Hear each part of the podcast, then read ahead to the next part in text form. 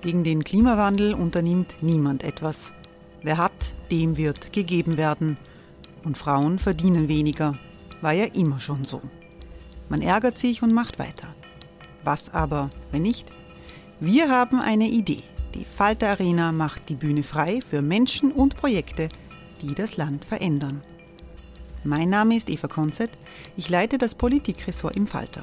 Und am Sonntag, den 26. Mai, veranstalten wir im Wiener Stadtsaal die nächste Falter Arena. Mit dabei unter anderem der ehemalige Politiker und Neosänger Matthias Strolz, Theresa Imre von Markter, Sonja Jöchtel von Love Politics oder Kari Ochsner von Ochsner Wärmepumpen. Machen statt jammern. Wir schauen uns an, wie das funktionieren kann. Kommen auch Sie vorbei. Alle Informationen und Tickets finden Sie unter falter.at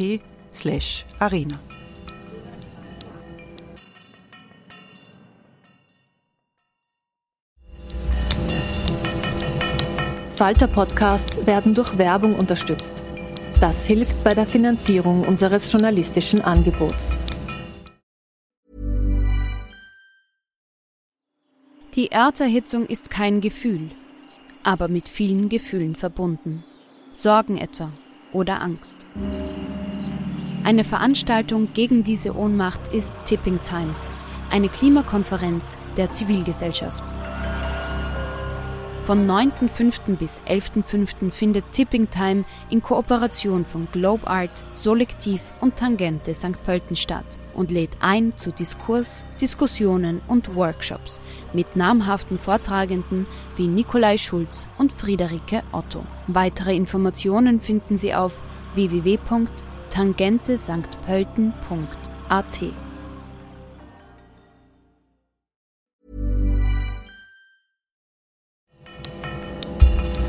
Falter Radio, der Podcast mit Raimund Löw. Sehr herzlich willkommen, meine Damen und Herren, im Falter Radio. Der Soziologe Oliver Nachtwey forscht im Bereich von Ökonomie, Sozialem und Politik. Für die Zeit nach der Pandemie diagnostiziert Nachtwey ein neues Klassenbewusstsein, der Systemerhalter, und er sieht die Chancen auf einen ökosozialen investiven Staat. Im Wiener Stadtgespräch befragte die Falter-Journalistin Barbara Todt den Gesellschaftswissenschaftler Oliver Nachtwey und sie stellt ihn auch vor. Ich freue mich sehr, Sie durch diesen Abend zu führen und habe jetzt das Vergnügen, Herrn Professor Nachtwey ganz, ganz kurz vorzustellen, bevor er mit seinem Vortrag beginnt. Ähm, ja, Jahrgang 75 als deutscher Wirtschafts- und Gesellschaftswissenschaftler. Sie sind aus Basel ähm, zu uns gekommen, wo sie seit 2017 die Professur für Sozialstrukturanalyse innehaben. Das klingt kompliziert, ist aber wahnsinnig spannend, weil sie quasi an der Schnittstelle zwischen Politik, Ökonomie und Soziologie forschen. Und ähm, ja, was ich besonders spannend an Ihnen finde, ist, Sie haben ja, glaube ich, einmal erzählt, Sie wollten vielleicht sogar Journalist werden. Also Sie sind jemand, der auch sehr quasi in die Öffentlichkeit mit seinen Thesen, mit seiner Forschung geht, ähm, sehr stark auch vermittelt, was Sie, was Sie forschten und ja, durchaus auch pointiert formulieren und sehr, sehr aktiv auch als, als Wissenschaftler sind und das ähm, zeichnet Sie aus und das finde ich auch sehr wichtig. Ähm, zwei kurze Buchempfehlungen, das beide werden Sie später am Büchertisch finden. Ähm, Oliver Nachtweis Buch Die Abstieg Aufstiegsgesellschaft über das Aufbegehren in der regressiven Moderne aus dem Jahr 2016 fasst für mich perfekt das Lebensgefühl, das nicht ganz einfache Lebensgefühl der in den 1970er und 80er Jahre Geborenen mit einem sehr wissenschaftlich scharfen Blick zusammen.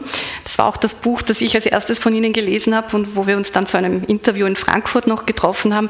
Und das ist so eigentlich einer meiner ähm, ja, Klassiker, also liegt bei mir am Nachttisch und ähm, ich schätze es wahnsinnig ist ein, ein super spannendes Buch.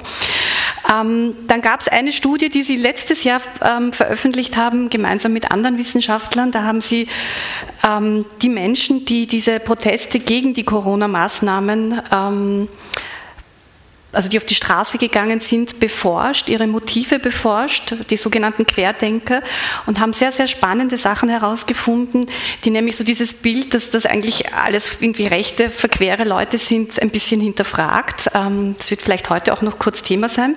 Aber das Hauptthema, und damit leite ich jetzt schon über zu Ihrem Vortrag, ist ähm, dieses Buch, das Sie gemeinsam herausgegeben haben mit äh, Nicole Meyer-Ahuja, Verkannte Leistungsträgerinnen, Berichte aus der Klassengesellschaft. Gesellschaft. Ähm, ein durchaus auch journalistisch gedachtes Buch, wie ich finde, weil viele der angesprochenen ähm, Frauen, das sind sehr oft Frauen und Männer, ähm, sogenannte Leistungsträgerinnen, auch selber zu Wort kommen in diesem Buch in Form von Porträts ähm, mit einem sehr mit großem politischen Zug geschriebenen Vorwort. Und ich freue mich jetzt sehr, dass Sie uns quasi aus diesem Buch als, als Impuls für den heutigen Abend ähm, ja, Ihre Thesen präsentieren und freue mich dann auf das Gespräch danach. Bitte sehr, Herr Professor Nachtwey.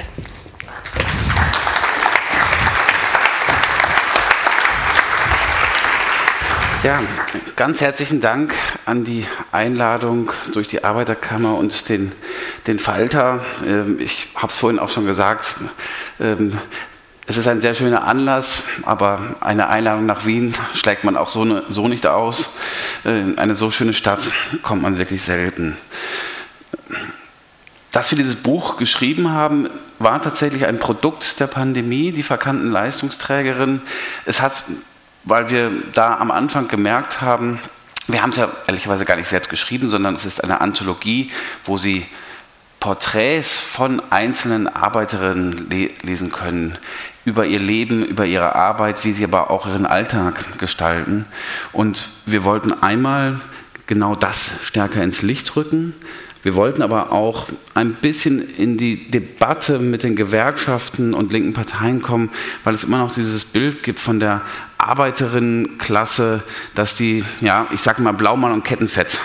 Also in Deutschland ist das noch sehr stark. Arbeiterin, Arbeiterklasse ist eher männlich, ist eher in den großen Industriebetrieben und aus unserer Sicht hat sich das sehr stark verschoben nämlich in den Dienstleistungssektor. Und ähm, das möchte ich Ihnen jetzt im folgenden, in der folgenden Viertelstunde ein wenig näher bringen. So, jetzt gucke ich mal eben nur schnell auf die Uhr, weil ich es nicht mag, wenn man auch zu lange spricht, auch nicht, wenn man der Gast ist. Ähm, die, die, die Leistungsträgerin, das wurde schon angesprochen, da hat sich was verändert und da haben sich aber zwei Sachen eigentlich verändert.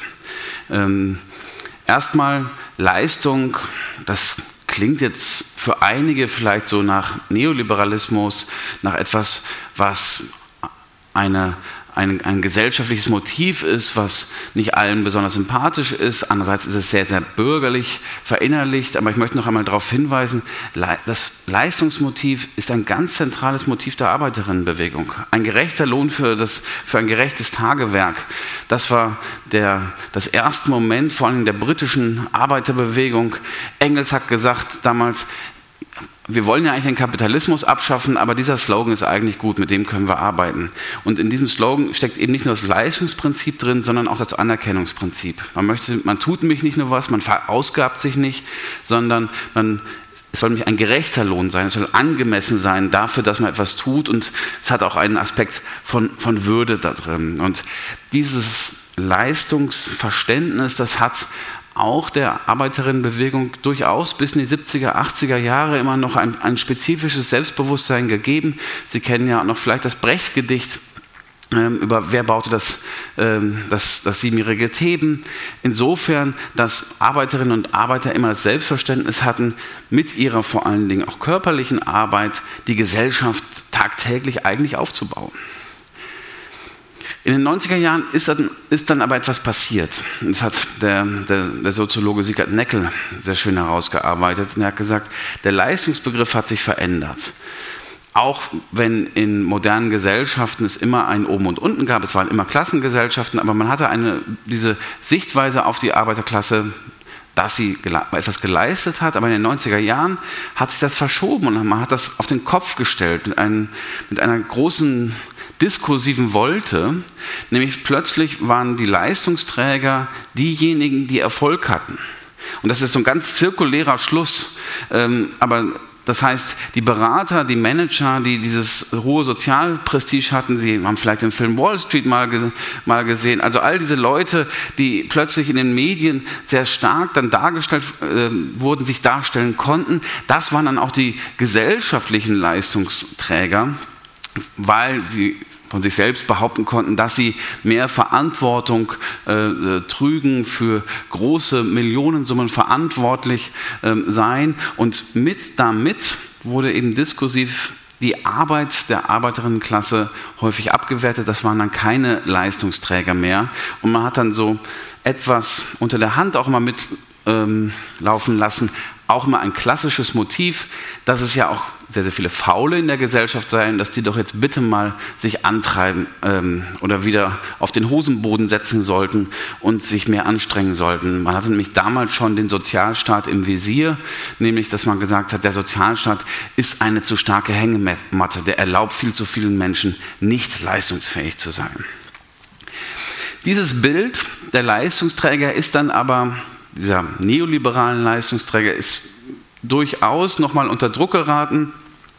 Den ersten starken Schlag gab es mit der Finanzkrise 2010. Da war dann nämlich klar, so gut machen die ihren Job gar nicht. Die äh, haben sehr, sehr viele Probleme nicht kommen sehen. Ähm, und die, die Liste der Skandale aus den ähm, Vorstands- und Managementetagen ist ja auch nicht gerade klein. Der große Wandel hat aber tatsächlich mit der Pandemie stattgefunden. Ich sage immer, da hat man das Licht angemacht.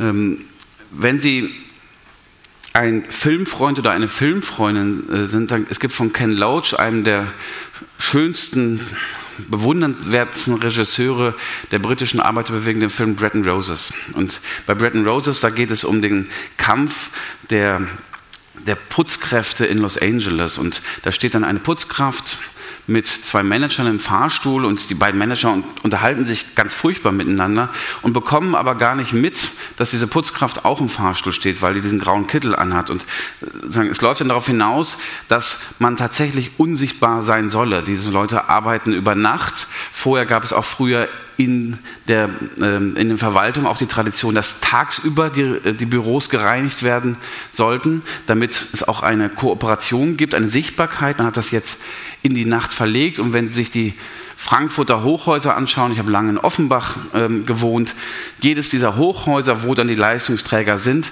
die haben eine Form von, von Arbeitsteilung, nämlich die müssen nachts gereinigt werden, ähm, irgendjemand muss da die Sandwiches machen, die Hemden müssen gebü gebügelt werden, Irgendjemand muss ähm, dann auch sich um die Familien kümmern. Es gibt eine, eine neue Form von Mobilitätsanforderungen. Das ist während der Pandemie plötzlich einmal das Licht angegangen, dass diese Gesellschaft sich nicht von selbst versorgt.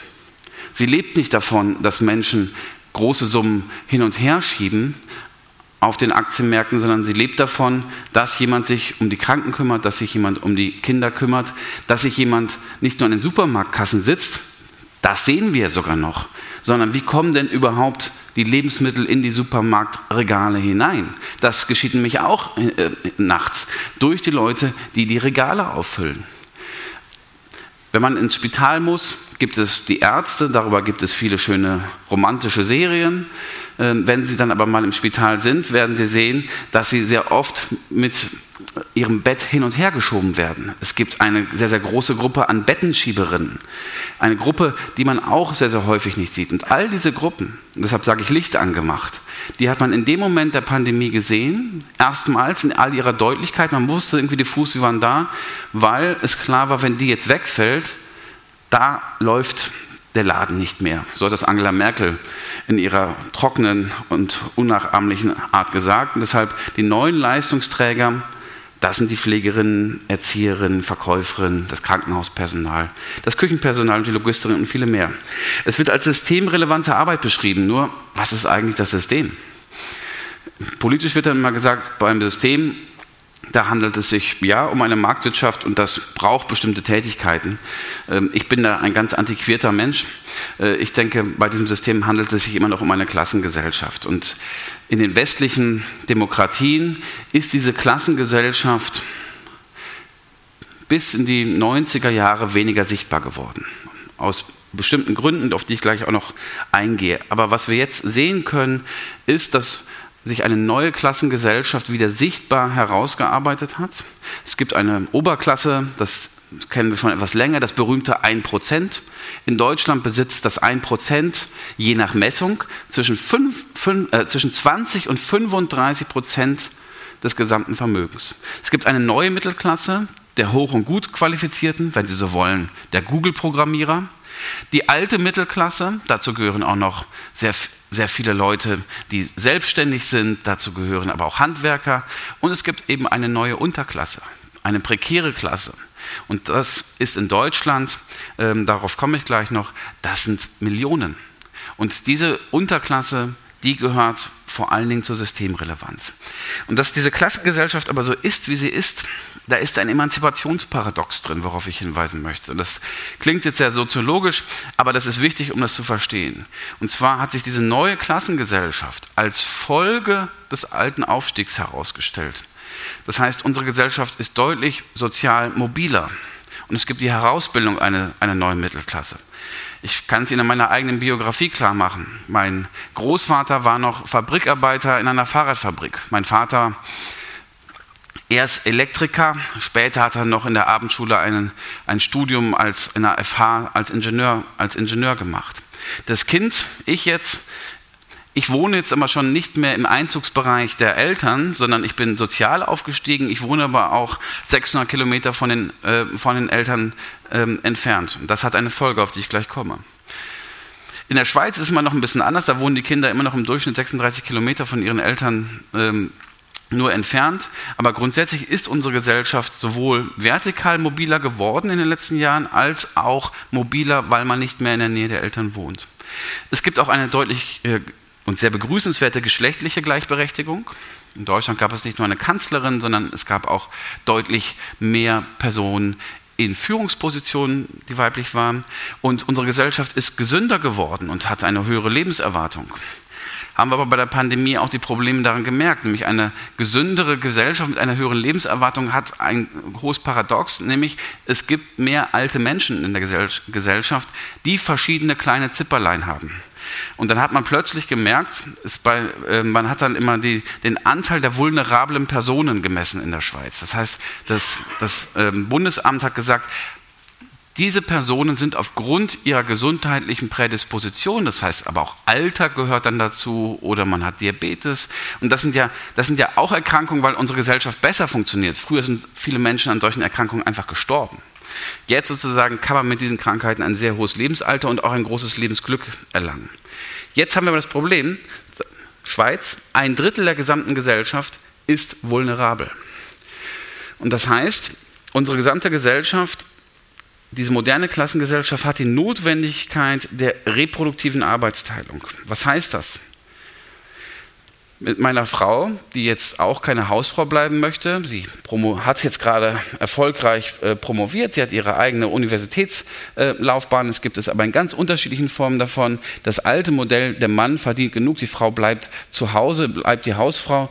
Das ist vorbei und das ist auch gut so. Aber wer kocht denn dann? Wer kümmert sich um die Kinder? Wer kümmert sich, wer, äh, wer kümmert sich um, um die Alten? Und das ist, sage ich mal, wenn man so möchte, das böse Geheimnis der neuen Mittelschicht. Der Aufstieg und die Gleichberechtigung haben eine Folge. Nämlich, um den Alltag zu bewältigen, braucht man eine Arbeitsteilung. Das heißt, sehr viele der neuen Mittelschichtshaushalte haben eine in der Regel migrantische weibliche Nanny. Sie haben eine Reinigungskraft, die einmal oder zweimal in der äh, Woche kommt.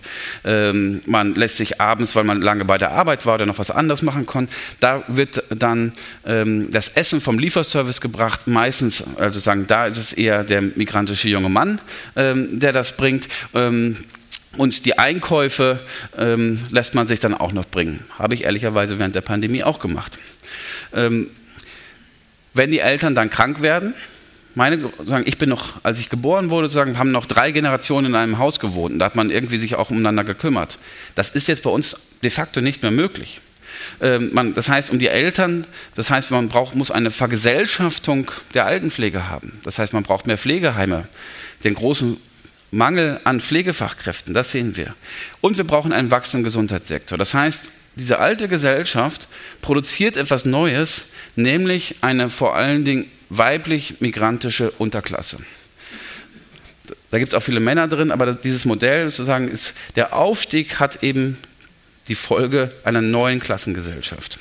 Hier nur ganz kurz, da möchte ich Ihnen nur darauf hinweisen, in Österreich und der Schweiz ist das etwas besser und das liegt daran, dass die Tarifsysteme besser verallgemeinert werden können.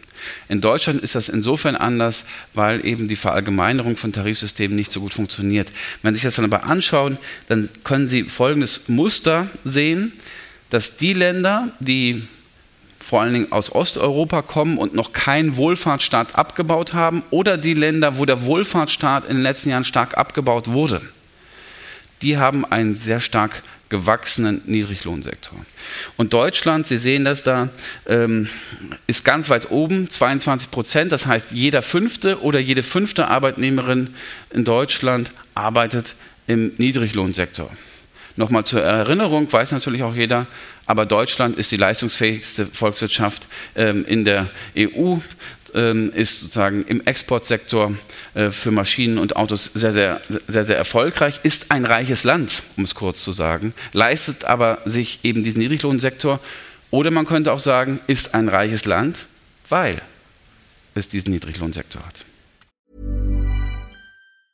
Burrow is a furniture company known for timeless design and thoughtful construction and free shipping, and that extends to their outdoor collection. Their outdoor furniture is built to withstand the elements, featuring rust-proof stainless steel hardware, weather-ready teak, and quick-dry foam cushions. For Memorial Day, get 15% off your Burrow purchase at burrow.com slash ACAST and up to 25% off outdoor. That's up to 25% off outdoor furniture at burrow.com slash ACAST.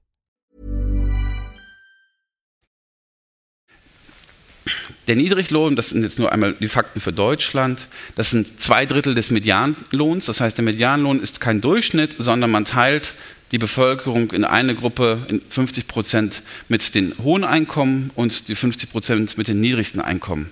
Und genau da auf der Mitte äh, liegt er. Und in Deutschland, ich habe es gesagt, über 20 Prozent, das sind umgerechnet 7,7 Millionen Menschen in der Hauptbeschäftigung die, die im Niedriglohn sind. Und das ist um 60 Prozent gewachsen seit den, seit den 90er Jahren. Das sind vor allen Dingen junge Erwachsene, Frauen, ostdeutsche Personen mit Migrationshintergrund, geringqualifizierte. Und es gibt ein neues Phänomen, und das weist nochmal auf diese neue Klassengesellschaft hin. Es gab in Deutschland in den 50er, 60er und 70er Jahren eine sehr starke Aufwärtsmobilität. Sie erinnern sich, mein Großvater war noch Fabrikarbeiter. Die Kinder konnten dann sehr gut nach oben kommen, beziehungsweise man konnte auch selbst sich nach oben arbeiten. Jetzt ist, wenn man einmal im Niedriglohnsektor drin ist, ist die Wahrscheinlichkeit dort, dass man drin bleibt, sehr hoch. Das heißt, diese Aufwärtsmobilität von unten nach oben in diesen Bereichen die reicht nicht mehr aus, um der Gesellschaft eine gesamte Mobilität zu bringen, sondern wir haben jetzt eine starke Mittelklasse und die braucht diesen Niedriglohnsektor und die braucht eigentlich nicht so viele Aufsteiger da draus, weil man braucht ja viele Leute, die einem die Haushalte sauber machen. Und das ist einfach das böse Geheimnis des modernen Kapitalismus. Das heißt, wir haben eine Rückkehr der sichtbaren Klassengesellschaft Rückkehr der sichtbaren Klassengesellschaft heißt, die Latenz, verzeihen Sie mir das soziologische Vokabular, der Nachkriegsklassengesellschaft ist aufgebrochen. Der deutsche Soziologe Helmut Schelske hätte mal von der nivellierten Mittelstandsgesellschaft ges äh, gesprochen und Ulrich Beck von dem Fahrstuhleffekt. Es ist nicht so, dass keine Aufstiege mehr stattfinden, aber die Aufstiege finden woanders statt. Das heißt, von Leuten, die schon einen höheren Grad in der Mittelschicht haben, die kommen dann noch weiter nach oben aber sie taugen nicht mehr zur gesellschaftlichen Selbstbeschreibung, sondern aus der Realität heraus ist die, gibt es eine Rückkehr des Klassenbegriffs. In der Soziologie hat das jetzt Andreas Reckwitz stark gemacht, aber auch in der öffentlichen Debatte wird das jetzt wieder benutzt. Und das heißt, die Pandemie hat einen, oder nicht das heißt, sondern die Pandemie hatte genau in dieser wiedererstarkenden Klassengesellschaft einen zwiespältigen Effekt. Sie hat das nämlich sichtbarer gemacht, allerdings die Probleme der Klassengesellschaft nochmal erhöht. wenn sich die Infektionsrisiken angeschaut haben und die Risiken von Lohnverlust, nicht unbedingt von Arbeitslosigkeit, sondern von Lohnverlust, dann waren diese Risiken besonders in den Arbeiterinnenquartieren kumuliert. Weil Arbeiterinnen und Arbeiter können sich zum Beispiel nicht diese schönen großen Häuser, in denen man sich etwas aus dem Weg, hin, Weg gehen kann, leisten. Sie haben häufig die gefährlicheren Berufe. Ähm, sie haben auch häufig die Berufe, wo man kein Homeoffice machen kann. Das heißt, in der Pandemie haben sich ohnehin die Nachteile, die für die Arbeiterinnenklasse ähm, bestehen, nochmal verfestigt und sind sogar gestiegen, weil es hier dann häufig auch mal Lohnausfälle gab, zum Beispiel wenn man in der Gastro gearbeitet hat. Soweit mir bekannt, ist kein Universitätsangehöriger sozusagen in seinen Stundensätzen runtergesetzt worden. Das heißt, diese moderne Arbeiterklasse ist reproduktiv, weiblich und migrantisch. Und das haben wir versucht in diesem Buch nochmal darzustellen. Und jetzt haben Sie sozusagen das sehr soziologisch-theoretisch gehört. In dem Buch haben wir es versucht, vor allen Dingen auch als Lebensgeschichte darzustellen. Und bevor ich jetzt Ihnen meinen ganz herzlichen Dank für Ihre Aufmerksamkeit darstelle. Sie haben es genau schon richtig angesprochen. Das, das war das Überraschende beim Buch. Für die Älteren unter Ihnen oder die Soziologie Interessierten, es, es gibt ein Buch von Pierre Bourdieu, das heißt Das Elend der Welt. Und das war ein bisschen das, das Vorbild davon. Das ist ein ganz dicker Schinken, wo Bourdieu aber nicht nur Arbeiterinnen und Arbeiter, sondern auch Menschen in Banlieues porträtiert. Aber eigentlich war da immer ein Leiden drin. Also ein, ein Leiden von Leuten, die in der Gesellschaft von der Gesellschaft gedemütigt wurden und daran gelitten haben. Die Personen bei uns in dem Buch, die leiden auch, aber was wir immer gesehen haben, die, die sind stolz, die haben Würde und das liegt natürlich auch so ein bisschen daran, dass, wie wir diese Leute gefunden haben, über die Soziologen, aber die kämpfen auch. Manche kämpfen größer, manche kämpfen kleiner. Aber das sind alles Leute, die sich gerade wehren. Und ich, als ich dann das Buch nochmal durchgelesen habe, all diese Beiträge, da habe ich schon bei der Druckfahne gemerkt, da ist ein gewisser Optimismus drin, da verändert sich was. Nämlich das hat die Pandemie jetzt wirklich verändert. Ein gewisser Arbeitskräftemangel und auch eine öffentlich veränderte Sichtbarkeit von Leistungsträgerinnen. Wer das ist, hat sie, hat noch nicht zu realen sozialpolitischen Verbesserungen geführt, aber hat sie erstmal in eine bessere Position gebracht und das wäre zumindest ein kleiner Start. Vielen Dank.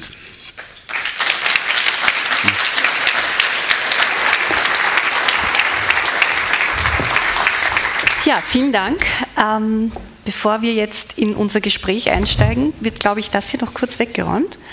Ähm, und ich darf, ich nutze die Zeit, um Ihnen zu sagen, erstens, dass äh, Herr Professor Nachtwein nach unserem Gespräch äh, draußen auch Bücher sehr gerne signiert.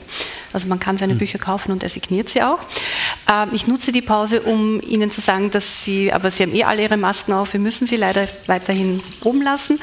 Ähm, und ähm, ich gebe Ihnen quasi ein kurzes Aviso. Wir wollen uns ungefähr eine Stunde hier am hm. Podium unterhalten und äh, freuen uns dann sehr auch über Fragen ähm, aus dem Publikum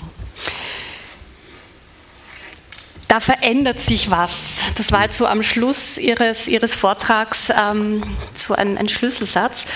Ähm, da würde ich ganz gern dran anknüpfen, bevor wir vielleicht mhm. auch noch mal aufs Buch zu sprechen kommen und mit Ihnen gerne ein bisschen so eine politische Runde drehen. Wir haben ja einen super spannenden Sonntag hinter mhm. uns. Ähm, in Deutschland Wahlen, äh, hier in Österreich in einem Bundesland Wahlen in Oberösterreich äh, und in Graz wurde gewählt. Ähm, Sie kennen Graz? Ich war mal tatsächlich zum Vortrag da, aber mehr, mehr kenne ich nicht. Graz ist jetzt ähm, über die Landesgrenzen hinaus recht bekannt geworden, weil ähm, dort die Kommunisten völlig überraschend mhm. ähm, gewonnen haben und ähm, dem langjährigen ÖVP-Bürgermeister den Bürgermeistersessel quasi unter dem Hintern weggezogen haben. Ähm, die Frage an Sie, auch quasi nachdem in Deutschland jetzt äh, die Sozialdemokratie ja doch knapp, aber quasi an den ersten Platz gekommen ist ähm, und auch vielleicht, wenn man da Graz mit in den, in den Fokus nimmt, verändert sich da gerade etwas auch politisch? Also ist das, was Sie uns ähm, soziologisch gerade mhm. versucht haben zu erklären. Ähm, also dieses, dieses neue Klassenbewusstsein, der Stolz der Leute, äh, auch dieses postpandemische Aufbegehren. Ähm, schlägt sich das auch schon in Wahlen nieder, Ihrer Meinung nach? Kann das so schnell gehen? Ein wenig, mehr noch nicht. Also wenn man sich das wenn man den Vergleich nimmt, 1998, das war damals das Jahr, wo die rot-grüne Regierung an die Macht gekommen ist, und die hat damals einen fulminanten Wahlsieg hinbekommen. Die SPD ähm, hat 40 äh, Prozent der Stimmen äh, bekommen, die Grünen 8 Prozent. Das war wirklich eine Richtungsentscheidung. Und jetzt hatten wir eine Phase, wo, wenn man das als das linksliberale Lager bezeichnet, SPD und Grüne, die haben über zehn Jahre lang immer bei Wahlen verloren. Jetzt zum ersten Mal haben sie als gemeinsames Lager wieder substanziell dazugewonnen. Es ist aber auf niedrigem Niveau. Ähm, die SPD hat jetzt wieder ihr etwa drittschlechtestes Nachkriegsergebnis erreicht, gemessen daran, dass man sie für noch atmend, aber eigentlich halb tot erklärt hatte vor, vor einem Jahr. Ich hätte dem auch nicht widersprochen. Also man hat gesagt, die SPD steht bei 14 Prozent und Olaf Scholz, das läuft unter ferner Liefen. Ist das tatsächlich ein wahnsinniger Erfolg, aber das ist jetzt noch nicht, da verändert sich etwas Großes. Dass dieser Erfolg möglich war, hat aber was damit zu tun, dass sich, wie ich es vorhin angesprochen habe, in der Bevölkerung was verändert hat. Bei den Wahlen 2013, da war im kollektiven Gedächtnis oder in der, in der kollektiven Mentalität die Eurokrise noch sehr stark zu spüren. Viele Menschen hatten Angst um ihre Jobs, und zwar auf der Basis, dass diese Jobs verloren gehen könnten, weil man, die weil man sich über die Eurokrise in eine Schuldenspirale hineindringen könnte. Bei der Wahl 2017 stand die Frage der Migration ganz vorne bei den An Ansprüchen der Menschen. Und heute, das war etwas Neues, war die Frage der sozialen Gerechtigkeit, das war das wichtigste Thema für die, Mehr, für die Mehrheit der Deutschen. Das hat eben der SPD auch diesen Wahlsieg beschert, weil sie das mit einem Versprechen auf einen Mindestlohn von, von 12 Euro, ich denke, am überzeugendsten bedient hat aber es steckt in den Kinderschuhen. Aber was man merkt ist, in den letzten Jahren schon, das Streikniveau ist von einem sehr niedrigen Niveau wieder etwas gestiegen. Der Arbeitskräftemangel gerade im Gesundheitssektor und im Pflegesektor bringt viele Menschen dazu, oder viele Arbeitgeber dazu, mehr Kompromisse, Kompromisse zu machen und Themen wie eben soziale Gerechtigkeit. Wir haben zu dem Buch eine sehr große Resonanz auch, also dass das gerne diskutiert wird. Ähm, das merkt man auf jeden Fall. Aber es dauert. Ähm, wir hatten ja, ich habe Ihnen diese Frage ja auch im mhm. Falter-Gespräch gestellt, das war vor den mhm. Wahlen. Und da stand ja noch im Raum, dass es quasi danach eine Dreierkoalition quasi ganz mhm. links der Mitte geben könnte, also aus der SPD, Grünen und der Linken. Das geht sich ja jetzt nicht aus. Ähm, Wäre das das Signal gewesen, dass man sagt, jetzt ähm, gibt es tatsächlich diesen Ruck nach links und warum ist sich das nicht ganz ausgegangen? Ja, das ist vor allem nicht daran ausgegangen, weil die, die Linke als Partei einfach die letzten vier Jahre sich so stark um sich selbst gekümmert hat ähm, und im Spitzenpersonal eine, eine Form von Uneinigkeit und von Vorwürfen hat. Also eine der Hauptprotagonisten, Sarah Wagenknecht, ich würde jetzt gar nicht sagen, dass sie daran schuld ist, aber es war einfach dieses Jahr die ganze Zeit die Debatte, dass sie gesagt hat, die Linke, das ist jetzt eine Partei der Wohlstandshipster geworden. Und das, das hat immer in der Partei geschwebt, dieser Konflikt. Ähm, und ich will, möchte jetzt gar nicht beurteilen, inwieweit das real ist oder nicht. Ähm, aber man hatte den Eindruck, dass die Partei eben sich dann doch nicht um die soziale Gerechtigkeit kümmert, sondern um sich selbst. Und deshalb ist sie jetzt nur noch ganz knapp über eine Sonderregelung mit in den Bundestag hineingekommen. Es reicht dafür aber gar nicht. Und jetzt haben wir eine Konstellation, wo aller Wahrscheinlichkeit die Grünen und die FDP mit in der Regierung sein werden. Die Frage ist nur, wer ist, wer ist der größere Partner da drin? Ist es die SPD? Dass, dass es eine Jamaika-Koalition mit der CDU gibt, ist auch nach wie vor nicht ausgeschlossen. Vielleicht ist man als Soziologe so fantasielos, aber meine Fantasie reicht nicht so richtig aus, wie mit einer Ampelkoalition der Beteiligung der FDP große soziale Reformen in Angriff genommen werden können. Ähm, oder auch eine vernünftige Klimapolitik. Und wenn man auch noch ehrlich ist, ich glaube, die SPD wollte auch nie was anderes. Die hat das nicht ausgeschlossen mit der Linkskoalition, aber Olaf Scholz das ist ein Pragmatiker und das ist natürlich auch ein Sozialdemokrat und damit dann auch irgendwie links, aber der ist schon eher also der FDP würde ich sagen sogar eher näher als, als der Linken. Die haben das sehr, sehr instrumentell gebraucht. Das, das war ein Bargaining-Chip und das hätte er, glaube ich, ganz gerne gehabt, wenn er die Alternative gehabt hätte. Ähm, zu sagen könnte, FDP, wenn ihr es nicht mit uns macht, dann machen wir es halt mit der Linken. Jetzt kann er sie nicht mehr so schön unter Druck setzen. Aber so ein richtiges Interesse habe ich nicht gespürt, da den großen Wandel zu machen, sondern er wurde ja auch gewählt, weil er am glaubwürdigsten verkörpern konnte, dass er nicht so viel verändert, dass er im Grunde Merkels Stil inklusive der rhetorischen Langeweile und der Raute ähm, weitertragen würde. Jetzt anders gefragt, ähm, das, was Sie, was Sie uns vorher beschrieben haben, also dieses, äh, diese, dieser neue Stolz, äh, auch vielleicht dieses Klassenkämpferische, das Sie in Ihren Studien ähm, und auch im Buch ähm, dokumentieren. Wenn ich jetzt ähm, SPÖ-Politikerin wäre oder mhm. wenn ich ähm, Gewerkschafterin bin ich, aber quasi mhm. Gewerkschaftsfunktionärin wäre. Wie spricht man, muss man die Menschen jetzt anders ansprechen? Oder kann man die jetzt einfach mhm. abholen? Also was, was folgt aus dem, was, aus diesem Switch, den Sie, den Sie in Ihren Studien mhm. spüren? Ja, also was folgt politisch draus? Also was, bei den neuen Stolzen, Sie, Sie, Sie, haben vorhin auch Graz erwähnt.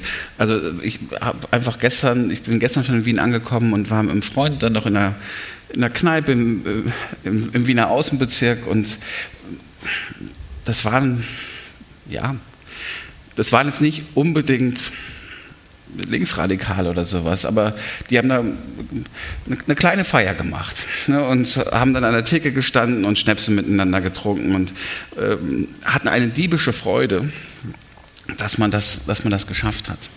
Ähm, und ich hatte das Gefühl, dass solche kleinen, also sagen, dass, da, dass man an kleinen Momenten oder kleinen Orten das dann noch sieht. Die Linke hat das in Deutschland einfach, man muss es einfach so sagen, wahnsinnig verbockt. Aber plötzlich sieht man dann gleichzeitig Graz auf der lokalen Ebene eine, soweit ich jetzt informiert bin, eine kommunistische Partei, die jetzt so mit dem ganz realen Kommunismus nicht weniger zu tun hat als mit einer sehr, sehr ordentlichen, sehr, sehr glaubwürdigen Mieterberatung über Jahrzehnte, die immer für die Leute ganz konkret vor Ort da war. Und in Berlin verbockt es auch die Linke, aber da wird ein Volksbegehren zur, angenommen zur Verstaatlichung oder Enteignung von Wohnungskonzernen mit einer relativ harten Rhetorik. 50 Prozent der Berliner Bevölkerung haben dafür gestimmt. Die Hälfte von diesen Leuten, die für das Volksbegehren bestimmt haben, haben aber auch für Parteien gestimmt, die das offen gesagt haben, nicht umsetzen wollen. Sozusagen, also sie haben einen exemplarischen Fall von, früher hätte man gesagt Dialektik, aber einfach von wahnsinnig widersprüchlichem Bewusstsein. Also man fragt sich, es, es geht hinten und vorne nicht zusammen, aber dieses, der, der, Wunsch nach wirklich solchen Veränderungen ist da und auch nach einer eigenständigen Politik. Und jetzt haben Sie mich gefragt, wie, wie sollen die Gewerkschafter das aufnehmen und die Leute ansprechen? Ich glaube, dass sie es früher auch schon falsch gemacht haben. Und das hat mich aber auch ein bisschen überrascht. Ich, Inwiefern falsch gemacht? Ich habe jetzt selbst nicht zu Amazon geforscht, aber sehr viele Leute aus meinem Team haben dazu geforscht und aus meinem Umfeld und das hat zumindest, also da habe ich jetzt wenig, ich habe mal viel mit Beschäftigten gesprochen, aber dabei Amazon nicht, aber da, da, da fand ich etwas total erhellend. Da sind nämlich die Gewerkschafter und haben immer gesagt, ja, euch geht so schlecht. Es ist ja ganz schlimm, was, was dieser Konzern mit ihm machte. Und das hat alles gestimmt. Ähm, aber die Gewerkschaften haben diese Leute bei Amazon immer als Opfer adressiert. Und sozusagen, da hat eigentlich so ein, so ein, Paternalismus drin gesteckt. Also die haben schon gesagt, ihr müsst jetzt streiken, weil euch, also es ist wirklich schlimm. Wie, wie und das war nicht abstoßend, aber nicht mobilisierend. Und viele von meinen Freunden, von meinen Freunden und alten Kollegen, die sind jetzt in neuen gewerkschaftlichen Ansätzen und die, die adressieren die ganz anders. Also die sind auch sehr stark bei, ähm, es gibt eine kleine Streikwelle in den Kliniken in Berlin und die, die sagen gar nicht, das ist so schlimm, sondern die, die, die fragen die. Also sie sagen nicht, was schlimm ist, sondern sie fragen dich, stört dich was? Und wenn ja, was? Und dann kommt, vielleicht können wir es zusammen ändern. Beziehungsweise ich kann dir helfen, wie du es ändern kannst. Das heißt, sie setzen viel stärker auf die Kreativität, den Kampfgeist der Beschäftigten selber, wenn sie einen entwickeln wollen und helfen ihnen dann diese Techniken zu lernen. Aber es, aber es geht eben weg von einer Stellvertretung von Politik, sondern zu einer ja, viel stärkeren Subjektivität der Beschäftigten, das, das dann selber zu machen. Aber auch das ist nicht ganz unwidersprüchlich. unwidersprüchlich. Olaf Scholz, der auch viele Gewerkschafterstimmen bekommen hat, hat immer gesagt, wer bei mir Führung bestellt, bekommt sie auch. Ähm, also sozusagen, der, der, der vertritt ganz offensiv diesen Paternalismus. Er sagt, ich mache es für euch besser. Gewerkschaften haben da eine schwierige Stellung drin, weil nicht alle Menschen wollen immer bewegt sein. Manchmal möchte man auch bei sich auf dem Sofa sitzen oder im Garten sitzen und mit Freunden eine gute Zeit haben. Oder eigentlich am liebsten immer und gar nicht kämpfen müssen. Ähm, aber ich würde immer sagen, wenn man sie adressiert, würde ich sie mit ihrer Kreativität und ihrem eigenen, in ihrer eigenen Würde adressieren und nicht sie als Opfer darstellen. Mhm. Ähm, ich nehme jetzt auch mit, quasi mhm. aus dem Teil des Gespräches, ähm, dass das Thema Mieten äh, leistbares Wohnen, mhm. äh, weil Sie Berlin angesprochen haben. Äh, das haben wir ja auch in Graz als ein ganz ein wichtiges Thema. Also das, das ist für Sie ein Schlüsselmomentum. Fragezeichen. Ja, ja, ja auf jeden Fall. Also auch wenn, wenn wir über Klassengesellschaft, wie Sie merken, das ist mir ein wichtiges Thema, reden. Klasse funktioniert halt eben nicht nur über die Sphäre der Produktion, sondern Klasse findet dann vor allen Dingen auch im Alltag statt. Mieten zum Beispiel. Und jetzt haben wir in Deutschland den Fall, dass in den letzten zehn Jahren die Löhne eigentlich nicht mehr gefallen sind, sondern eigentlich stabil geblieben sind, auch im unteren Bereich. Auch, was auch viel mit dem Mindestlohn zu tun hat. Das Problem ist aber, das Portemonnaie ist voller, die Mieten sind aber gestiegen. Das heißt, am Ende des, des Monats wird es eigentlich schwieriger für die Leute. Einige Leute, gerade in Großstädten wie Berlin, müssen teilweise die Hälfte ihres Einkommens für Mieter ausgeben. Das ist das, was jeder Mietenberater sagt, dass das nicht nachhaltig ist. Da können Sie nicht darauf sparen, wenn mal die Waschmaschine kaputt geht ähm, oder mal was sparen für die, für die spätere Bildung der Kinder oder einen, einen, einen schönen Urlaub. Und ich habe das mal in Offenbach gesehen. In Offenbach gab es immer so eine S-Bahn-Linie, ähm, die hat den Flughafen Offenbach, ach, den, den Flughafen Frankfurt mit dem Umland verbunden. Und die Früher sozusagen sind die ganzen Beschäftigten am Flughafen, die sind eigentlich immer alle ganz früh nochmal in Frankfurt ausgestiegen, später dann in Offenbach, weil das ist so ein bisschen mehr dirty und da waren die Mieten billiger. Und die sind dann aber jetzt schon immer alle durchgefahren, weil sie sich dann auch Offenbach nicht mehr leisten konnten. Und das, und das hat sehr viel mit Klasse zu tun, weil man, man kann gar nicht mehr in den etwas besseren Quartieren dann wohnen, wo es die besseren Lebensmittelgeschäfte gibt, vielleicht sogar etwas mehr Lebensqualität. Man sitzt länger im Zug, das kostet dann auch Geld, oder länger, länger im Auto. Und es hat nochmal ganz andere Folgen. Man muss sowieso schon mal lange arbeiten, aber ähm, ist dann auch länger unterwegs zur Arbeit und zurück und ist dann auch müde und hat nicht mehr so viel Zeit, sich um die Kinder zu kümmern.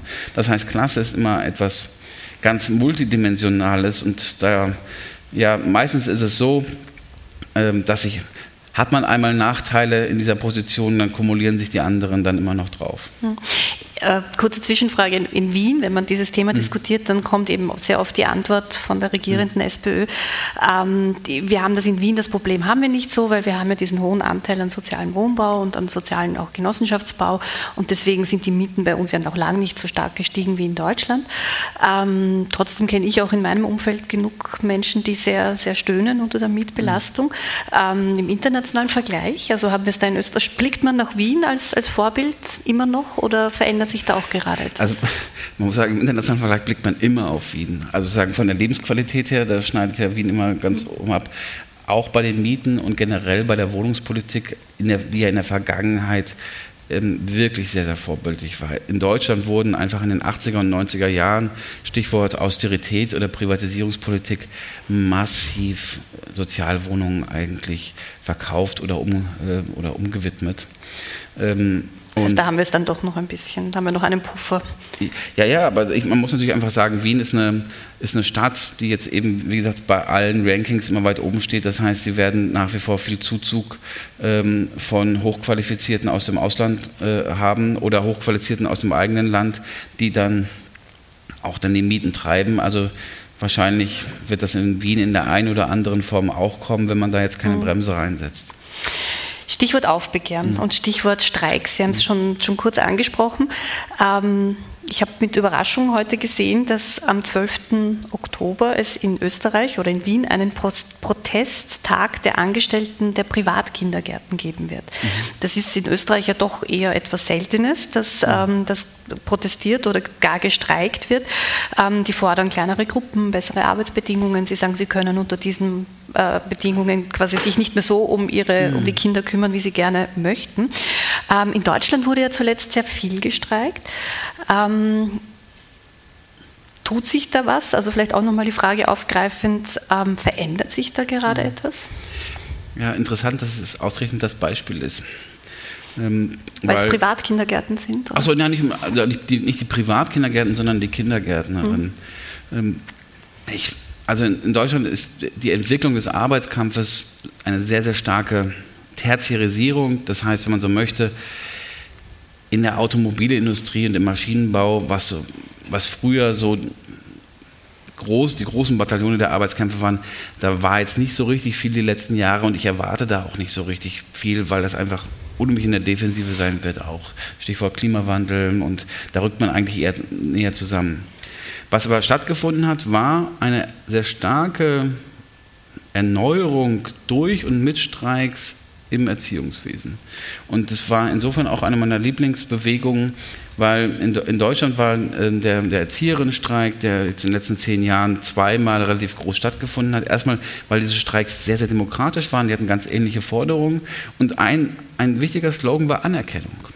Am Ende geht es immer ums Geld, das ist klar. Also man möchte auch mehr, mehr Geld haben. Aber die haben gesagt, wir sind hier einfach nicht nur, das ist jetzt ein Zitat, wir sind nicht nur die Basteltanten. Und wir sind nicht nur die, Kinderver die Kinderverwahrerin, sondern eben in einer modernen Gesellschaft. Ähm, ob ich das jetzt persönlich gut finde, das weiß ich jetzt nicht, also eher nicht, aber es werden ja auch sozusagen schon sehr junge Menschen als Bildungsobjekte adressiert. Ja. Der Freund von meinem vierjährigen Sohn, der kann donnerstags nicht mit dem spielen, weil er Englischunterricht hat. Das, äh, Dann der Geigenunterricht. Ne, äh, die Klischees stimmen leider. Mhm. Ähm, aber jedenfalls ist es für die Erzieherin wahnsinnig schwer, das sind wahnsinnig schwere Aufgaben. Die Eltern sind ja auch alle wahnsinnig anspruchs, ähm, ähm, anspruchsvoll und die sagen, nee, wir können das so nicht machen. Und deshalb ist das eine Gruppe, die eigentlich am agilsten ist, am streikfreudigsten und eben Forderungen stellt, die nicht nur auf den Lohn zielen, sondern auf die Würde und aber auch die, die Arbeitsethik selbst. Wir brauchen kleine Gruppen, weil sonst kann man das nicht machen. Ganz ähnlich im Gesundheitssektor. Ich, da habe ich viel geforscht und da war ich immer der Überzeugung, da passiert nichts, weil die Arbeiterinnen und die Pfleger im Gesundheitssektor immer sagen, naja, wir müssen ja die Patienten pflegen und da können wir jetzt nicht einfach so, so gut aus dem Zimmer gehen. Ähm, das funktioniert nicht. Ein ähnlicher Moment, die haben jetzt tatsächlich angefangen zu streiken und organisieren das ja gut, dass die Patienten doch weiter gepflegt werden. Aber sie machen das, weil sie sagen, wir können unsere Arbeit und diese Ethik, die da drin steckt, nicht richtig mehr erfüllen. Wir brauchen kleinere oder mehr Personal, äh, mehr Personal dafür. Wir brauchen, eine, wir brauchen mehr Ruhepausen, um das zu machen. Das heißt, ganz viele dieser Konflikte sind eben auch qualitativ und nicht nur der größere Schluck aus der Pulle. Gibt es, glauben Sie, auch mehr, ähm, mehr Verständnis und Unterstützung rundum für diese Streiks? Also hat da die Pandemie auch etwas bewirkt? Weil letztlich, ich meine, Sie haben ja das Beispiel geschildert. Ich meine, mhm. am Ende sind halt dann die Eltern wieder die, die vielleicht ihr Kind nicht betreut haben, in, in so einer Phase zum Beispiel. Also diese Gefahr, dass, ähm, dass das umschlägt, ist wahrscheinlich für jeden, der einen Streik in dem Bereich andenkt oder einen Protesttag mhm. andenkt, ähm, die größte Sorge. Das ist einfach strukturell widersprüchlich und Sie haben es richtig gesagt. Ähm, auch die Eltern, die die größte Sympathie für die Erzieherin haben und ihre Anliegen und sagen, hey, das ist genau richtig. Äh, wenn sie dann ihr Kind mal drei Wochen nicht in die Kita bringen können, dann äh, liegen die Nerven aber blank. Das, das, das liegt in der Natur der Sache, weil ja die Eltern darauf angewiesen sind. Also ich würde sagen, es gibt viel Sympathie, aber ob diese Sympathie trägt oder sozusagen eine lange Solidarität drinbleiben würde, das muss man schauen. Das haben wir beim Bahnstreik gerade gesehen. Was gibt es da für Strategien, die man vielleicht aus Deutschland mitnehmen kann, um genau diesen Widerspruch aufzulösen? Um die Solidarität ähm, mitnehmen zu können? Man hat also bei den erfolgreichen Kita-Streiks, man hat versucht, die Eltern im Vorhinein mit einzubinden. Und das, und das ich, fand ich mal einen interessanten Ansatz. Das heißt, man hat nicht gesagt, so, wir sind jetzt hier die Erzieherin und wir streiken jetzt und liebe Eltern, schaut doch mal, wie ihr, das, wie ihr die Belgier organisieren kriegt. Ähm, das funktioniert dann nicht. Aber wenn man sagt, liebe Eltern, wenn, wir, wenn ihr wollt, dass wir um, uns ordentlich um eure Kinder kümmern, dann müsst ihr auch mithelfen, dass wir hier bessere Bedingungen bekommen. Das heißt, wir wollen streiken und wie können wir das jetzt mal planen, dass sich möglicherweise Eltern oder andere Erzieher dann darum kümmern und dass man das wirklich genau plant und den El also die Eltern politisch mitnimmt, aber auch in der Organisation mitnimmt. Das heißt, auch hier der Streik findet nicht mehr nur rein ökonomisch statt, sondern der Streik findet in der Gesellschaft statt. Das heißt, ähm, findet mit den, es sind ja keine Kunden, sondern mit den, den, den Leuten, die dann von dieser Reproduktion abhängig sind, für, für den und mit dem man das macht, dann müsste man eigentlich zusammen eine Art gesellschaftlichen Streik haben. Hm, also auch dialogischer, einbindender, ähm, gemeinsamer sozusagen. Ja. Hm. Ähm, vielleicht zoomen wir noch mal kurz raus. Also das, was in Deutschland passiert ist, ähm, wir haben jetzt Graz mal kurz mhm. noch so als, als vielleicht auch spezielles Beispiel gehabt. Ähm, aber wir hatten ja auch in Skandinavien, also in Norwegen, äh, hat die Sozialdemokratie gesiegt. Äh, gesiegt. Ähm, Spanien und Portugal sind links regiert. Äh, in, in, bürgerlichen Zeitungen äh, wird schon so ein bisschen der Linksruck und ähnliches an die Wand, also als Gespenst an die, an die Wand gemalt. Mhm. Ähm, Sie haben mir dieses Bild geprägt von der regressiven Moderne mhm. äh, in Ihrem ersten Buch, um eben diese Phase zu beschreiben, die, die wir vielleicht, die vielleicht gerade zu Ende geht. Frage an Sie: Passiert da ein Wechsel? Geht sie gerade zu Ende? Ist das neoliberale ähm, Dogma am schwächer werden? Am schwächer werden. Also was, was, was wir sehen, also mit dieser regressiven Moderne, wollte ich sagen, dass wir eben eine Gleichzeitigkeit von Fortschritt und Rückschritt sehen. Also das, was ich Ihnen vorhin auch im Vortrag erläutert habe, mehr Frauen sind im Arbeitsmarkt, aber zum Beispiel die Ungleichheit in der Gruppe der Frauen ist gestiegen, weil es eben mehr Frauen auch in den ähm, unteren Segmenten gibt, die dann arbeitstätig sind da. Ich glaube, was vorbei ist, ist diese Vorstellung tatsächlich, dass Märkte der beste gesellschaftliche Allokationsmechanismus sind. Man wird sich davon nicht ganz ab, also sagen, es, es kommt jetzt keine Planungseuphorie oder sowas.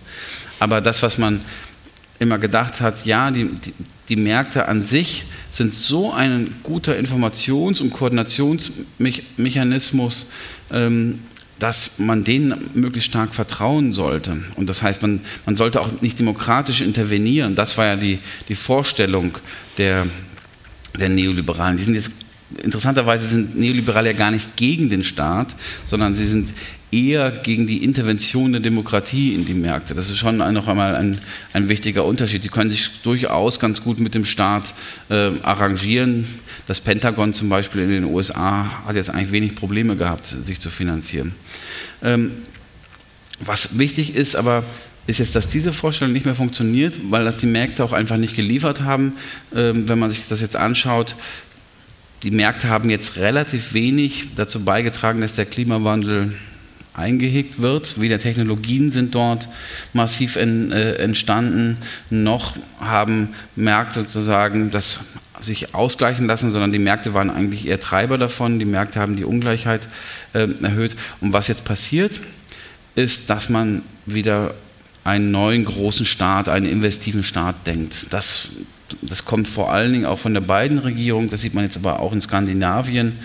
Ähm, ich muss immer nur sagen, wenn, wenn Sie dann sagen, ja, kommt jetzt die Sozialdemokratie zurück, ähm, ich, ich habe da eher ein bisschen Angst immer, also oder äh, Angst ist falsch, aber für mich ist das nicht immer not, ich begrüße das, aber das ist für mich nicht notwendig ein gutes Zeichen, weil das letzte Mal, als die Sozialdemokratie in Europa wieder diesen neuen Aufschwung hatte, das war 1999 und vier Jahre später hatten wir äh, sozialdemokratisch geführte Austeritätsprogramme in Europa. Ähm, also es wäre schön, wenn man das eine haben könnte und das andere, äh, ohne das andere mhm. zu bekommen.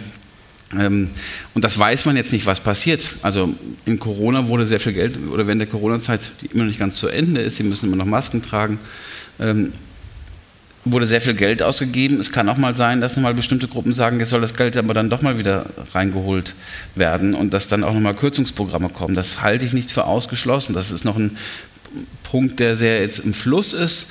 Aber generell gibt es dieses Umdenken, dass man einen sozialeren Staat braucht. Und das sagt eigentlich auch, also das sagen auch gerade die Demokraten in den USA, ähm, sie setzen das noch nicht so stark um, aber da ist das Pendel jetzt zumindest in die andere Richtung geschwungen. Ich der investive Staat, vielleicht, hm. weißt du, ob alle sich darunter etwas vorstellen können. Was, wie, wie würden Sie den charakterisieren? Ja, es gibt ja viele, viele Dimensionen. Sie finden ihn gut, oder? Also ich meine, der investive Staat ist quasi ein, ein ist das ein, eine gute Vision? Ja, also ich, der Begriff am Ende, da hänge ich gar nicht ähm, dran, aber ähm, ein, ein investiver Staat, der zum Beispiel darüber nachdenkt, dass Pandemien möglicherweise wiederkommen und dass man auch mal ein paar mehr Masken äh, hat, dass man in das Gesundheitssystem, in die, in die Ressourcen deutlich mehr ähm, invest, in, investiert, mehr, mehr vorsorgt. Aber Sie sehen es auch in Deutschland. Ähm, gerade das Unwetter, groß, äh, große Überschwemmungen, das hat auch was damit zu tun, dass die Infrastruktur der letzten Jahre nicht gepflegt wurde. In den USA merkt man jetzt, oh, in China funktionieren ja alle Sachen relativ gut. Bei uns kann man nicht mehr gefahrlos eigentlich über eine Brücke ähm, drüber fahren, beziehungsweise über die Straßen drüber fahren. Also das, was diese Wohlfahrtskapitalismen in der Mitte des 20. Jahrhunderts mal geschaffen hatten, das ist eigentlich ganz schön erodiert und was man jetzt erst merkt, das hat auch was mit der Demokratie zu tun. Also der investive Staat hat für mich, das ist mal mein Beispiel, mal sehr viel mit Schwimmbädern zu tun. Ist übrigens auch ein Grund, warum die Schweiz trotz der großen Ungleichheiten eigentlich ganz gut funktioniert, weil da wird nämlich Sta im Staat relativ gut investiert, zum Beispiel in die Bahn. Ähm, die Schweiz ist auch ein kleineres Land, aber die haben auch so ein paar Berge dazwischen. Ähm, und äh, es ist wirklich so, wenn ich in Deutschland zum Vortrag fahre, dann weiß ich ja 18 Uhr Vortrag, okay, ich plane mal ein, 16 Uhr da zu sein, weil Stunde Verspätung muss man mit einreichen, einrechnen man muss eigentlich auch immer mehr öfters mit einrechnen, vielleicht gar nicht anzukommen. Ähm, in der Schweiz ist es eigentlich so, dass man sagt, fünf Minuten Verspätung, da werden die Leute schon ein bisschen grantelig und denken, was ist denn mit der SBB los? Das liegt aber einfach daran, weil in Deutschland der die Bahn, die ist zwar noch in Staatsbesitz, aber das wurde so sozusagen umstrukturiert, dass sie sich eigentlich immer fit machen sollte für einen künftigen Börsengang. Das heißt, sie wurde unter das Shareholder-Value-Prinzip eigentlich gestellt. In der Schweiz ein, ein sehr liberales Land, aber sieht man das als Teil des Service Public. Und jetzt komme ich zu den Schwimmbädern. Sehr, sehr viele Schwimmbäder in Deutschland sind geschlossen worden, weil die Kommunen so verschuldet waren. Aber in einem, in einem Schwimmbad ähm, da treffen sich Arm und Reich und wie Ecker von Hirschhausen mal gesagt, Menschen wie Gott sie schuf und McDonalds sie formte. Also das sind wahnsinnig, äh, das sind wahnsinnig demokratisch, äh, demokratische Orte, die auch für das Zusammenleben unheimlich wichtig sind. Ähm, in, in Basel, also es, es fasziniert mich wirklich. Da gibt's ich, ich, kann das ja sehen, ich bin aus Offenbach dahergezogen. Bei mir in Offenbach ist es eine Kommune, die ist auch relativ arm, aber da gab es einen Spielplatz in unserem ganzen Quartier und der war wirklich seit zwei Jahren geschlossen. Es gab keine, weil das, der Sand war verseucht und das hatte man irgendwie so über ja, so provisorisch dann zugemacht, aber es wurde nie wieder eröffnet und man hatte auch kein Geld und keine Perspektive und, im, und in Basel, da sind die die Spielplätze halt so, da komme ich als Deutscher hin, dann, dann steht da ein, äh, ein Schild, äh, das, das wird jetzt saniert. Und ich denke, saniert ist doch noch alles neu. Also sozusagen, das ist dann der Unterschied. Und dann gibt es aber auch ein Becken, und es gibt es auf fast jedem Spielplatz, da kommt im Sommer jeden Morgen jemand von der Stadt hin und lässt da frisches Wasser rein. Und da können die Kinder dann umsonst, sowohl die reichen als auch die migrantischen Kinder, als auch die armen Kinder miteinander spielen. Und das finde ich was enorm Demokratisches. Und das sozusagen ist ein investiver Staat, der eben eine Infrastruktur, und Infrastruktur heißt immer Beteiligung, gewährleistet und damit dann auch eine Demokratie wieder schafft. Und das kann man eigentlich auf alle Bereiche Corona, Mitbestimmung, Klimawandel, wir werden sehr viele Solardächer brauchen. Äh, wir müssen die Flüsse sozusagen, oder man braucht bessere Strukturen äh, für Überschwemmungen, man braucht sehr viele Notaggregate für, ähm, für die kommenden ähm, Hitzestürme bekommen. Also der investive Staat ist gerade beim Klimawandel essentiell. Ich habe das finde mit dem ein Drittel der Bevölkerung ist vulnerabel. Ähm, was machen wir denn mal? Ich mit, also in Wien gab es ja, war es ja auch ein bisschen wärmer die letzten Jahre. Ähm, aber was passiert denn mal, wenn wir mal vier Wochen Hitzewellen haben in Europa? Ähm, davon haben wir mal einen Vorgeschmack bekommen. Da wird man Klimaanlagen brauchen und diese Klimaanlagen belasten die Stromnetze wahnsinnig. Ähm, das heißt, da muss man für alles vorsorgen. Und das sind gigantische Aufgaben und da muss man investieren. Das schafft man nicht mit einer Schuldenbremse. Mhm. Ähm, Sie haben in Ihrem Vortrag schon mehrfach betont, dass quasi in Klassen zu denken für mhm. Sie ähm, essentiell ist, auch in Ihren Analysen. Ähm, Sie haben diesen Begriff der, der, Armutsklasse oder quasi dieser Unterklasse, mhm. den haben wir gesehen. Wir haben vielleicht alle noch vor Augen diese Grafik, wo Österreich nicht ganz so schlecht dargestanden ist, Deutschland schockierend weit ähm, bei den Niedriglohn, beim Niedriglohnsektor. Die Frage, die sich dann natürlich aufdrängt, ist, äh, ob ein investiver Staat, ähm, also wie unterstützt er auch auf der Lohnebene Menschen, die zu wenig verdienen, um davon leben zu können. Also Stichwort die, die, das berühmte Grundeinkommen oder, oder ähm, das bedingungslose Grundeinkommen, die Grundsicherung. Es gibt verschiedene Modelle, verschiedene Namen. Ähm, war ja auch in der Pandemie, wurde immer so als, als möglicher Ausweg oder als mhm. äh, Vision dargestellt. Ähm, Sie sind skeptisch. Ja, also ich, ich bin ja nicht dagegen, dass Menschen, die in Not sind und bedürftig sind, sanktionsfrei eine Grundsicherung bekommen. Also sanktionsfrei eine Grundsicherung, das klingt jetzt schon wieder so, so, so technisch, aber in Deutschland sagen, da, da muss man sich wirklich nackig machen, äh, etwas salopp gesagt. Das heißt, man muss die Konten offenlegen, man muss offenlegen, mit wem wohnt man da zusammen. Das hat man jetzt etwas gelockert, aber bis vor ein paar Jahren sind dann auch noch Leute in die Wohnungen reingekommen und haben geschaut, mit, mit, haben sich die Zahnbürsten angeguckt. Mit wem wohnt man denn da dann äh, zusammen? Sagen, wird dann da bei der Miete nicht so ein bisschen ähm, äh, geschummelt? Und äh, Leute, die dann aus welchen Gründen auch immer, was heißt aus welchen Gründen auch immer, aber arbeitslos zu sein, ist ein enormer Stress. Ähm, und es gibt sehr gute soziologische Studien. Die berühmteste kommt aus Österreich, die Arbeitslosen von Marienthal, dass gerade Leute, die von Armut betroffen sind, dass die viele Dinge, die für uns selbstverständlich sind, dass das für sie so eine Last ist, dann nicht in der Geschwindigkeit hinbekommen. Das ist für sie eine große Last. Das, worauf ich hinaus will, ist, manchmal schaffen Leute es nicht, hinreichend viele Bewerbungen zu schreiben. Und dann bekommen sie eine Sanktion. Und das finde ich, das sollte alles nicht sein. Finde, Menschen, die in Not sind und Bedarf haben, sollten so etwas sanktionsfrei bekommen und das, soll würde, das sollte würdevoll sein.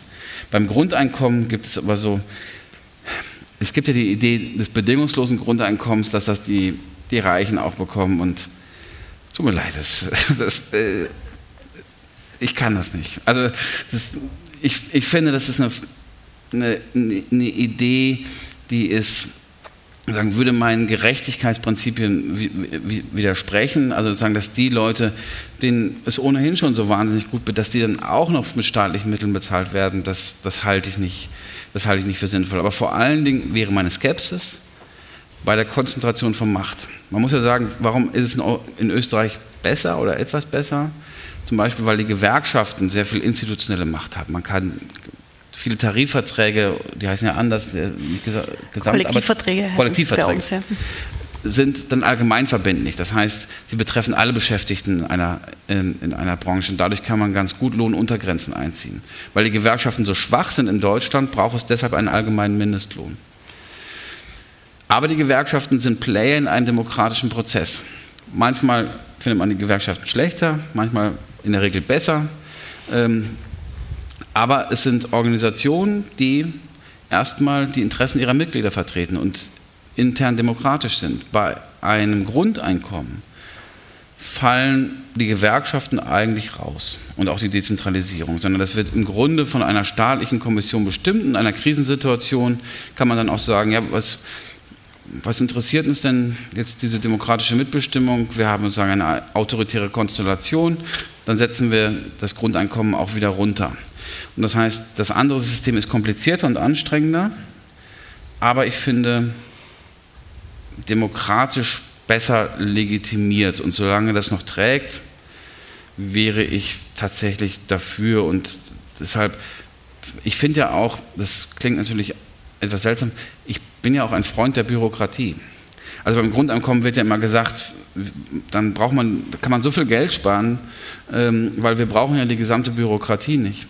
Aber auch eine Bürokratie ist sagen, Sie kennen ja auch die Kafka-Romane und sagen, manchmal kommt es einem auch so vor, zu sagen, dass es so ein Moloch ist, man, man trifft nicht. Aber am Ende ist ja meine Erfahrung, äh, irgendjemand trifft man dann in der Bürokratie, mit dem man ein Gespräch haben kann. Und diese Person sagen, muss auch den Staat darin legitimieren und rechtfertigen. Und es darf nicht ganz so viel Willkür geben. Ähm, und, aber bei einem Grundeinkommen gibt es das alles gar nicht mehr. Man kann sich gar nicht mehr wehren. Wenn einem das dann verwehrt wird, ja, es, es, es gibt ja sozusagen gar keine Stelle mehr, wo man sich dann äh, beklagen kann. Manchmal hat man das Gefühl, im Status quo jetzt, man beklagt sich und das verschwindet und so, und das ist dann auch ineffizient.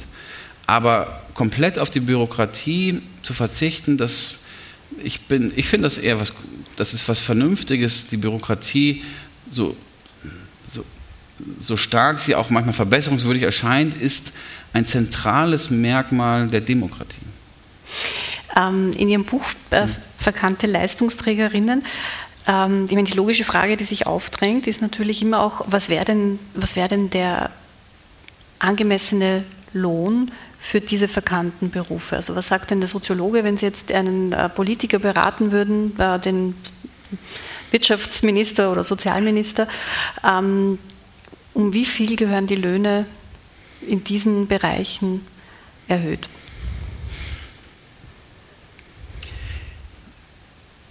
Wäre ich ein bisschen überfragt, also nicht überfragt, aber ich.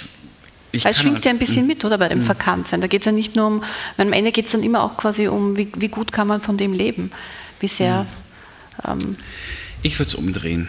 Also ich würde gar nicht sagen, was was kann ich jetzt als, ich bin ein gut bezahlter Professor, der auch eine gewisse Empir äh, sozusagen eine gewisse Kenntnis darüber hat, und ich sage, das ist der angemessene Lohn, sondern ich würde sagen, wir sollten den angemessenen Lohn darüber bestimmen, dass wir die Menschen fragen.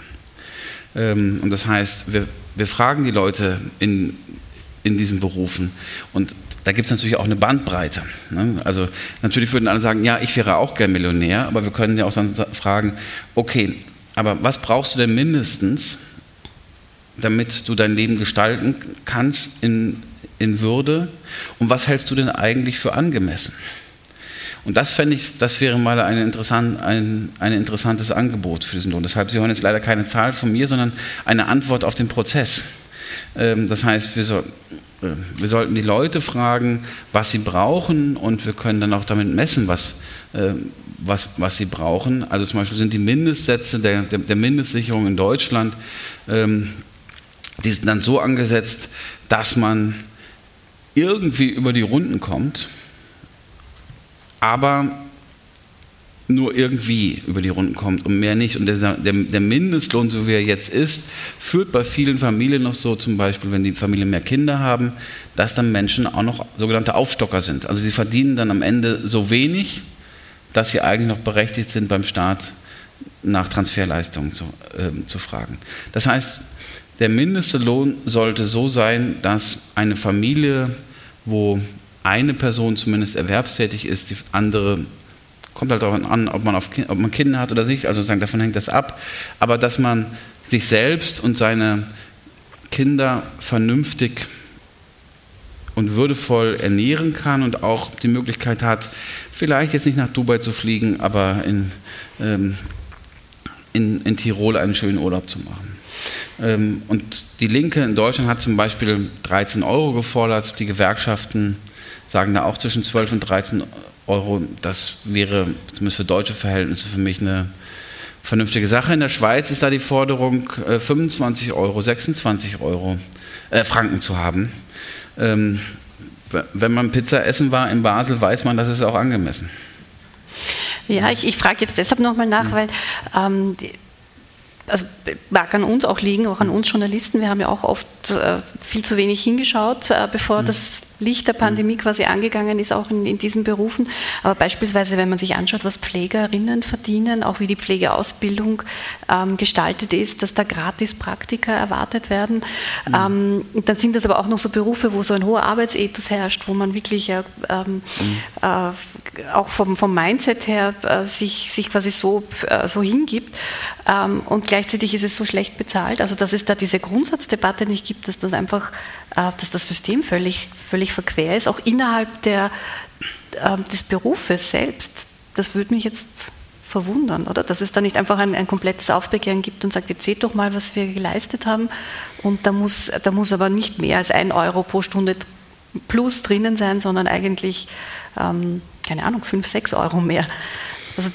Auch in Deutschland die mhm. Debatte mit dem Mindestlohn, da geht es ja um, um ein Euro mehr oder weniger von dem, was eh jetzt schon der Standard ist.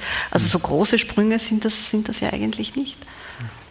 Ja, also warum ist das so? Vielleicht auch, warum sind, sind, die Leute nach wie vor so, oder die Menschen, die in diesen Berufen arbeiten, so ähm, nachsichtig oder genügsam, wenig ja. kämpferisch? Wenig kämpferisch. Also ich würde sagen, die kämpfen ja die ganze Zeit aber auf eine andere Art und Weise. Wenn Sie in einem Altenheim Pflegerin sind, dann müssen Sie wahnsinnig kämpfen, um den Job hinzubekommen. Aber der ist dann auch so anspruchsvoll, Sie sind so müde, dass Sie dann auch den, um den Alltag wahnsinnig kämpfen müssen. Das, da sind wenig Ressourcen da. Und wenn man das, sag ich mal, über die historische Geschichte des Arbeitskampfes sieht, dann ist es den Gewerkschaften in bestimmten Schlüsselbranchen gelungen, eben auch sowas wie Interessenvertretungsstrukturen und so weiter aufzubauen. Das, und das hat dann auch mal ganz gut funktioniert. In diesen Bereichen, das ist eben auch ein relativ neues Phänomen. Äh. Früher brauchten wir noch nicht so stark so viele Pflege, äh, Pflegeheime. Da gibt es A, diese Strukturen nicht und B, und das ist, glaube ich, sehr wichtig, viele Leute, die dort landen, also es gibt auch Leute, die sagen, ich möchte gerne Altenpflegerin werden, das gibt es auch.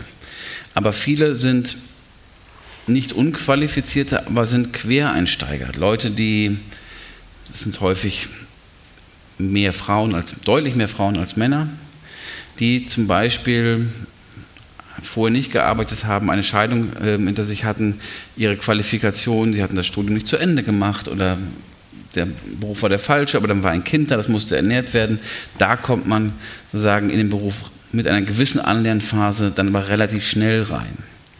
Ähm, und dann ist man darin gewissermaßen gefangen. Man hat wenig Exit-Optionen äh, Exit ähm, und wenig Möglichkeiten, weil man dann zum Beispiel als Alleinerziehende für die Tochter dann kämpfen muss. Dann, dann funktioniert ein Streik nicht. Wir hatten einen, einen Bericht im, ähm, oder eine Reportage in einem Buch, ähm, geht um Arbeiter bei Amazon, das sind dann migrantische Arbeiter und die sagen, Streik, das ist für, etwas für die Festangestellten. Also das sind auch Leute, die beständig kämpfen, aber die sagen, ich kann es mir gar nicht leisten zu streiken, weil ich, ich, ich muss einfach die Kohle nach Hause bringen und wir sind hier so prekär, ähm, wir sind hier so stark auf Abruf, das ist für uns jetzt gar keine Frage, sondern das kommt eher aus den Kernbelegschaften dann da drin, die sich dann mehr oder weniger leisten können. Und so sind diese Arbeitsmärkte also sehr, sehr stark. Und das hat auch viel mit der europäischen Integration zu tun, die Personenfreizügigkeit. Ähm, also ich muss dazu sagen, ich bin da gar nicht gegen oder, oder so etwas, sondern das, das, sind eben diese Effekte davon. Also für viele Arbeiterinnen aus Osteuropa ist ja die Arbeitsmigration nach Deutschland oder Österreich erstmal eine Befreiung, ist eine Möglichkeit des Aufstiegs, auch eine, die, die, Möglichkeit, etwas aus seinem Leben zu machen. Real aber zu sagen, hat das Auswirkungen hier auf die Arbeitsmärkte, dass, sagen dort, sehr viel Austauschbarkeit aus der Sicht der Arbeitgeber hängt und sagen, sehr viele, dass sehr viele Beschäftigte sind, die nicht die Ressourcen haben, sich zu, sich zur Wehr zu setzen. Das ändert sich jetzt aber glücklicherweise. Ob jetzt dann aber die Kämpfe kommen, wo man sagt, jetzt wollen wir mal 4 Euro mehr die Stunde, das fürchte ich, wird noch ein Wunschtraum bleiben. Kurze Nachfrage dazu noch, bevor wir hm. zu einem anderen hm. Thema wechseln und dann auch ins Publikum gehen wollen. Ähm, Homeoffice, ähm, das von zu Hause aus arbeiten, ist natürlich etwas Privilegiertes, ähm, aber trotzdem macht das ja vielleicht auch etwas mit der gewerkschaftlichen Arbeit oder mit, mit der Art und Weise, wie, wie wir uns organisieren, wie wir ähm, äh, Unmut, äh, Aufbegehren äh, in, in den Büros organisieren. Ähm, was, was waren da so Ihre, Ihre Eindrücke während der Pandemie? Also wie sehr vereinzelt es auch die Menschen und wie, schwer, wie sehr erschwert es den Zugriff auch auf, ähm, auf Mitarbeiter und auf das, auf das Organisieren von ähm, Widerstand oder ähm, ja, ähnlichen Themen? Das Homeoffice ist eine extrem widersprüchliche Angelegenheit. Viele Beschäftigte wollen das, ähm, aber wenn sie dann Homeoffice machen, ist es für sie nicht unbedingt leichter, weil man dann auch die Kinder noch zu Hause hat, ähm, die dann dazwischen rufen oder sowas. Ähm, ich glaube ja, dass für die gewerkschaftliche Kernklientel, wenn man das so sagen möchte, da ist Homeoffice gar nicht die große Frage.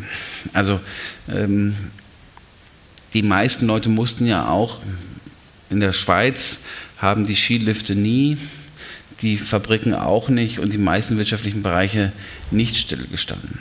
Ähm, die Supermärkte haben auch nicht geschlossen gehabt. Also die, die meisten Arbeiterinnen und Arbeiter, die sagen auch der Teil der Arbeitsgesellschaft sind, die die Gewerkschaften organisieren sollten und müssen, weil sie nicht so viele Stärke haben.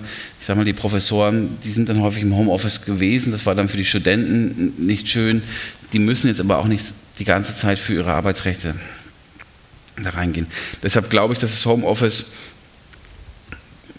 eher eine Angestelltenfrage ist. Was interessant ist, ist, dass über digitale Medien viel mehr Beschäftigte erreicht werden können.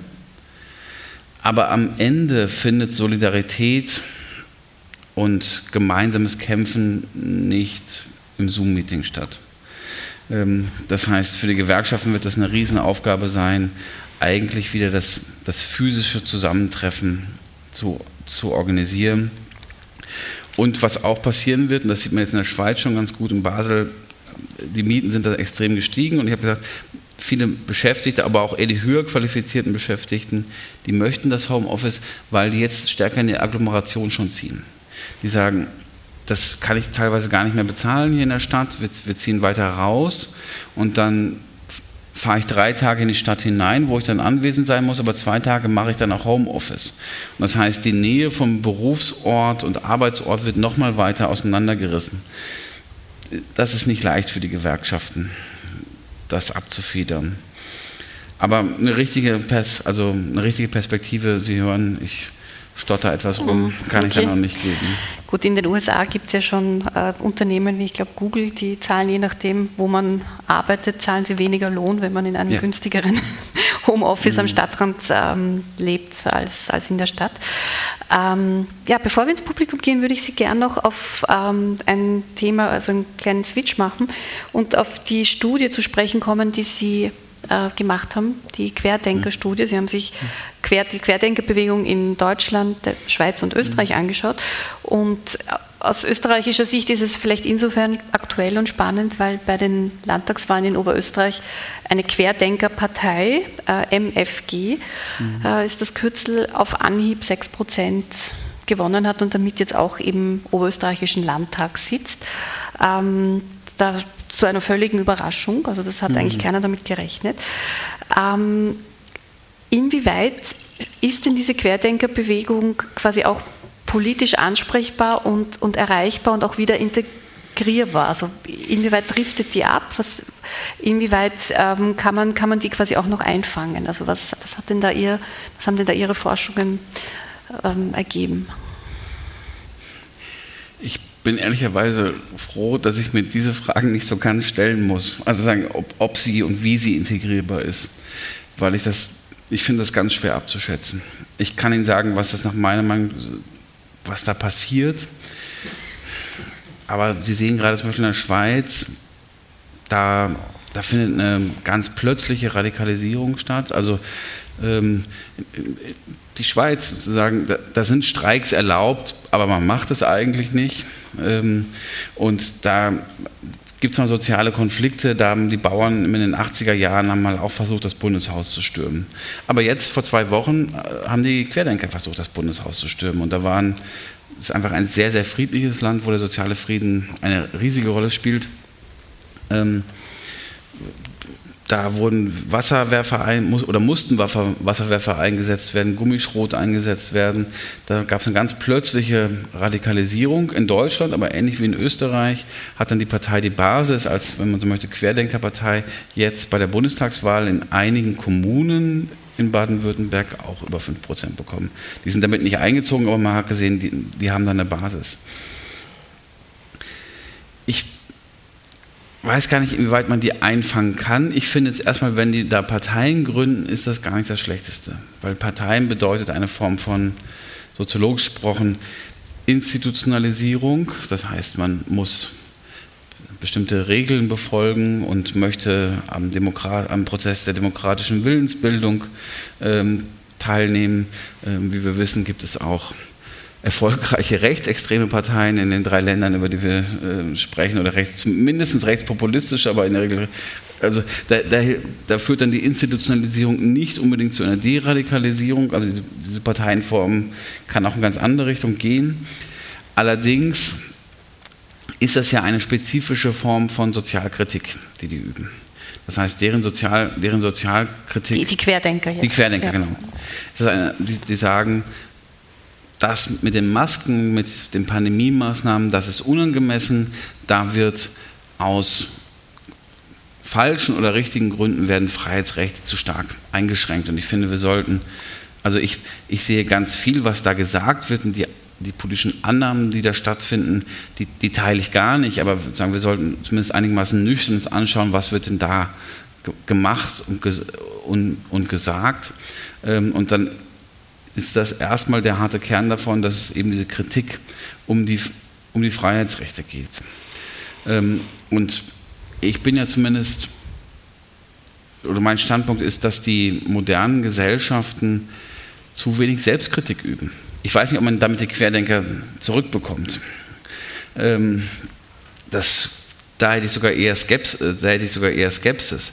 Aber dass sie existieren, und als starke Bewegung heraufgekommen sind, hat etwas mit den Dysfunktionalitäten unseres modernen politischen Systems zu tun.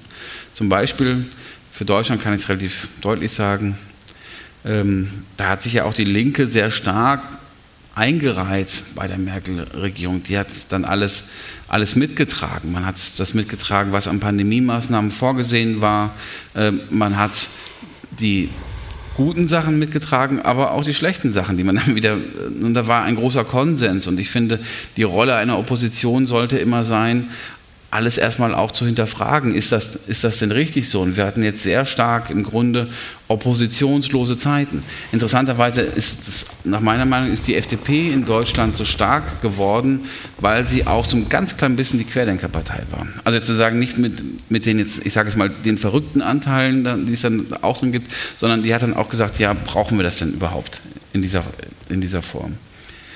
Und wir haben ja zum Beispiel gesehen, ich ich finde zum Beispiel in Deutschland war, wahrscheinlich in Österreich ist das auch mal angekommen, gab es einen ganz zentralen Epidemiologen, Drosten heißt der, und der ist auch sehr glaubwürdig und macht das sehr vernünftig und eigentlich sehr, ähm, sehr, sehr besonnen. Aber am Anfang hat auch der gesagt, ja, äh, wir brauchen diese Masken nicht, die helfen da gar nicht gegen. Am Ende sitzen wir jetzt hier mit nicht nur einfach medizinischen Masken, sondern FP2-Masken. Und man weiß jetzt, dass die helfen. Aber zwischendurch war mal die andere Botschaft. Und sehr viel, also sehr viele Leute, mit denen wir jetzt Interviews führen, also wir, wir versuchen mit den Leuten lange zu sprechen, die sagen immer, ja, das, das ist doch alles total widersprüchlich. Und weil das widersprüchlich ist, und das, da, da steckt ein großer Plan dahinter. Und sozusagen, dann, dann sind die auch nah bei der Verschwörungstheorien, kommen schnell dazu. Und das ist sozusagen, wenn ich was sagen müsste, wie kann man die zurückbekommen? Eine Form von einer besseren gesellschaftlichen Streitkultur und auch Kommunikation und zu sagen, ja, jetzt wissen wir, dass wir die Masken besser benutzen sollen, das hat aber folgende Gründe. Und das hat man eigentlich nicht gemacht. Plötzlich hieß es dann eigentlich, jetzt bitte alle Masken tragen. Es ist eine, und ich sage mal zum Beispiel, Kita-Schließung ist einfach eine kontroverse Sache. Ähm, ich sozusagen, ich fand auch die Ansätze äh, zum Beispiel von Zero Covid interessant, weiß aber auch, dass sie hoch umstritten sind und dass es auch gute Gründe gibt, dass, äh, dass, dass sie hoch umstritten sind. Aber es war sozusagen während der, Pande äh, während der Pandemie ähm, sagen, war das immer ein sehr starkes Campism. Also sagen man, alle Leute wurden quasi dann moralisch immer zugeordnet. Bist du dafür oder, oder, oder bist, du da, bist du dagegen? Und ich glaube, das war einfach ein, ein Ausnahmezustand, wo sehr viele etablierte Regeln nicht mehr, nicht mehr funktioniert haben. Und da war viel gesellschaftliches und die Politik musste extrem auf Sicht fahren und sagen, dadurch dann auch manchmal ein bisschen dezisionistisch handeln. Also ich habe von einem, von einem Bundeshaus in der Schweiz ähm, erzählt, dieser Sturm da drauf und der hatte sehr viel und ich glaube leider überwiegender Zahl zu tun, weil die rechtspopulistische oder teilweise rechts, ah, nee, rechtsextrem, nee, aber sehr rechte Partei der Schweiz, die SVP, die hat mal gesagt, das ist eine Diktatur, was hier stattfindet. Und das finde ich erstmal sachlich falsch. Also die Demokratie in der Schweiz funktioniert sehr gut. Allerdings muss man sagen, in der Schweiz hat sich während der Pandemie das, der Nationalrat mal kurz aufgelöst und hat dann nicht mehr getagt. Ähm, sozusagen als eigenes Kontrollinstrument. Das ist natürlich, also das finde ich ein Demokratie-Failure, der der, der da stattgefunden, äh, stattgefunden hat. Deshalb ist die Schweiz auch im internationalen Demokratieindex runtergefallen. Trotzdem noch keine Diktatur.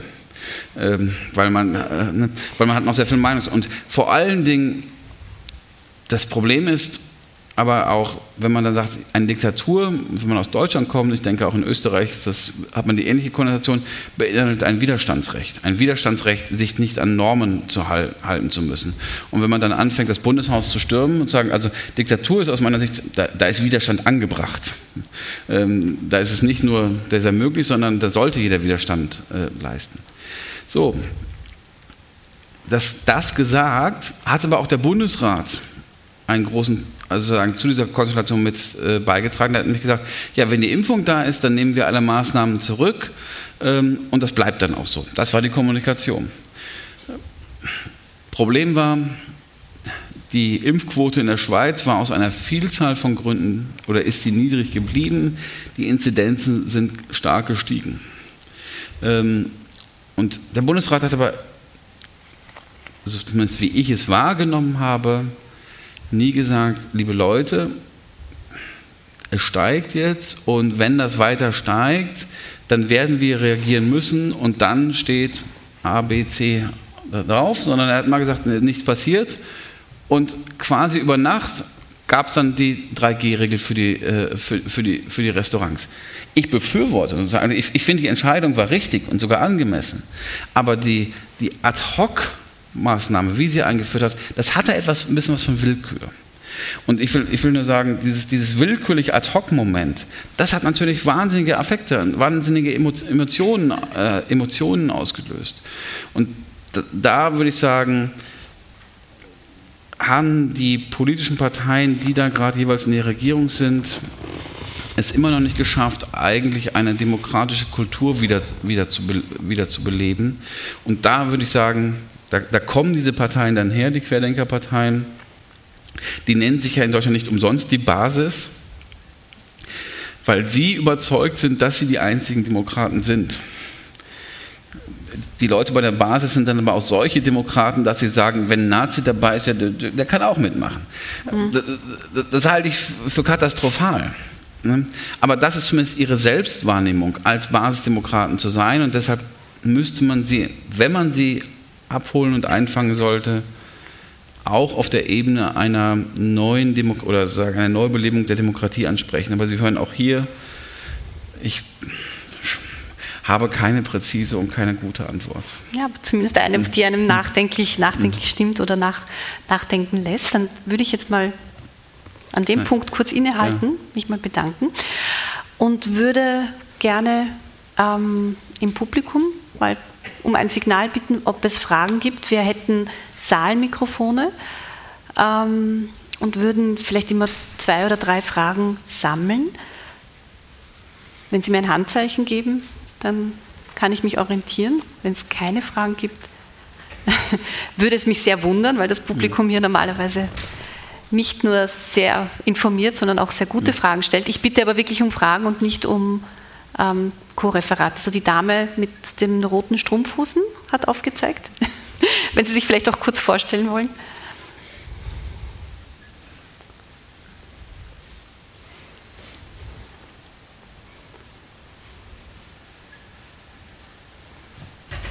Geht's jetzt? Ja. Ja, wir hören Sie. Äh, mein Name ist Ingrid Moritz und ich komme von der Arbeiterkammer Wien und mhm. leite hier die Frauenabteilung. Und äh, ich wollte äh, dazu sagen, weil Sie das angesprochen haben, äh, wie man sozusagen, dass die Betroffenen nicht als Opfer wahrgenommen werden wollen. Mhm. Und äh, ich kenne das auch aus der Dis Debatte über Diskriminierung. Mhm. Hier ist, sehe ich sehr stark diese Parallele äh, dass das eben auch ganz eine schwierige Gratwanderung ist. Wie spricht man Benachteiligungen an, ohne äh, Menschen zu Opfer zu machen? Und Sie haben ja mhm. angesprochen, äh, der Weg der Kreativität, der Würde. Ich würde da gern noch mehr wissen, was Sie dafür Vorschläge dazu haben und was das auch heißt in der Frage Vertretungsanspruch, den ja die Gewerkschaften, auch die Arbeiterkammer oft stellt, äh, versus vielleicht auch ein anderer Weg, nicht nur vertreten, sondern Richtung Miteinander. Danke. Mhm. Das ist ein sehr spannender Aspekt, das fand ich auch besonders, mhm. besonders interessant. Ähm, wollen wir vielleicht dazu noch einmal in die, in die Tiefe gehen, also diese, mhm. dieses wertschätzende, quasi nicht paternalistische, wie, wie, kann das, wie kann das konkret sein, vielleicht auch aus dem Buch heraus, ähm, was, sagen, was sagen die Betroffenen dazu oder was, was, können Sie aus Ihrer Forschung dazu noch vertiefend sagen? Ich, ich komme gleich zum Buch. Ich, ich, ich fange mit einer äh, Anekdote der IG Metall an. Ähm, die IG Metall hat gesagt, also sie hat eigentlich eine neue Or sich einen Ansatz gegeben. Sie nennt sich jetzt Erschließungsgewerkschaft oder stärker Erschließungsgewerkschaft. Ein furchtbares Wort irgendwo zu. Man könnte fast glauben, Sie haben mal den Soziologen zugehört. Ähm, und ähm, dann aber dann hat mir beim, beim, beim Experteninterview sagt mir, sagt, sagt mir ein Kollege, ja, früher haben wir keine Menschen für die Gewerkschaft gewonnen, wir haben sie aufgenommen. Ne, also es, es, es, es, es, es war ein Privileg dafür. Und oder man hat sie, je nachdem sozusagen, wie stark man war, dann war auch klar, man musste, um in diesem Betrieb es mit den Kollegen dann auch aushalten zu können, dann musste man da auch reingehen. Das ist in einigen Industrie, Industriebetrieben immer noch so. Und man hat dann irgendwann gemerkt, das klappt nicht mehr so.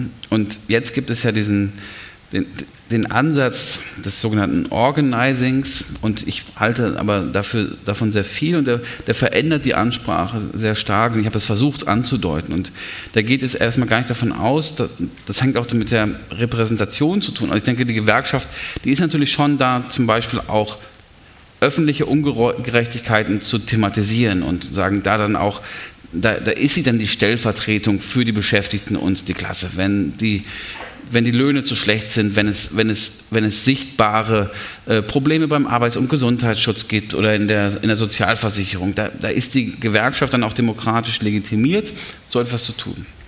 Wenn es aber um die einzelnen Beschäftigten geht, und das haben wir auch versucht in dem Buch in dem Buch zu tun. Also sie werden in einigen Bereichen gibt es erstmal ganz lange ähm, Passagen, wo ähm, zum Beispiel Leute, die in der, in der Pflege tätig sind oder im, vor allem im Einzelhandel ähm, tätig sind, oder wir haben einen, einen, einen Postler, der uns erstmal ganz genau beschreibt, wie sich die Arbeit ver verändert hat und wie alle Poren des Arbeitstages äh, geringer werden und dass man früher auch nochmal sich, sag ich mal, eine, eine Pause wirklich möglich war, wenn man immer in den vierten Stock hochrennen müsste.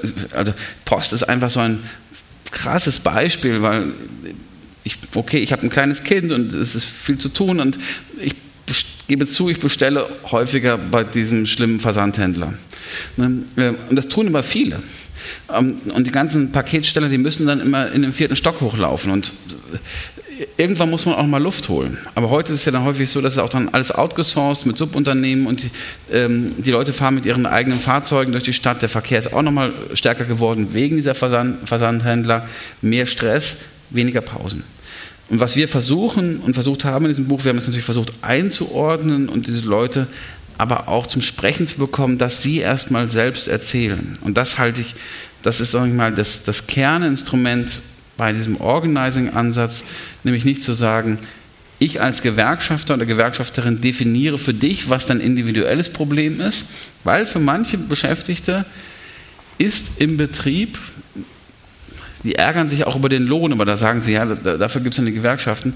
Aber ist dann einfach der beständig verschmutzte Pausenraum das Problem? Also, dass man nicht in Ruhe sein Mittagessen essen kann, weil es da einfach stinkt.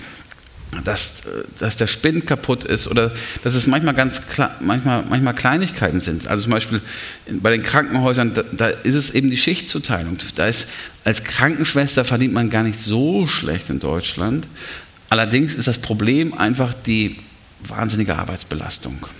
Ähm, und ist einfach das, ähm, das Problem, sozusagen, dass über die Kranken, äh, die, über die verschiedenen Gesundheitsreformen, über die sogenannten Fallpauschalen, da einfach Systeme eingezogen sind, die weder für die Beschäftigten noch für die Kranken gut sind. Das heißt, da drückt der Schuh woanders. Und ich würde immer herangehen zu sagen, deshalb habe ich das vorhin auch mit dem Lohn gesagt, nicht, nicht ich soll das sagen, sondern die Leute fragen und dann versucht man herauszufinden mit den Beschäftigten,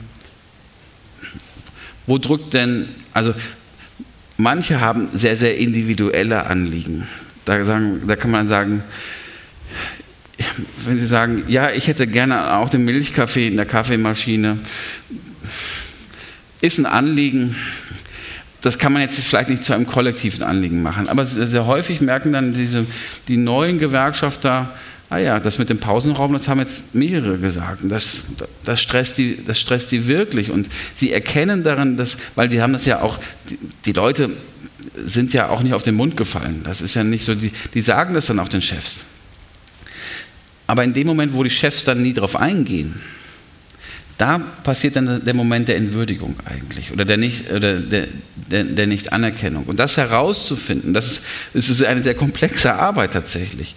Nämlich den Punkt zu, herauszufinden, wo drückt der Schuh schon so lange und wo fühlt man sich so missanerkannt oder miss, ja, verkannt dann da drin. Dass man dafür sich auch wehren würde. Das würde ich also sagen als so einen Ansatz äh, beschreiben und es gibt da ähm, sehr viele mittlerweile auch erfolgreiche Ansätze in Deutschland, die immer noch klein sind, weil, wie ich beschrieben habe, wenn man das so macht, das ist eben auch aufwendig. Dafür braucht, also das, man muss halt mit jedem Beschäftigten auch erstmal einzeln sprechen. Und das ist für die Gewerkschafter häufig gar nicht so einfach. Und sie haben es auch manchmal ein bisschen verlernt.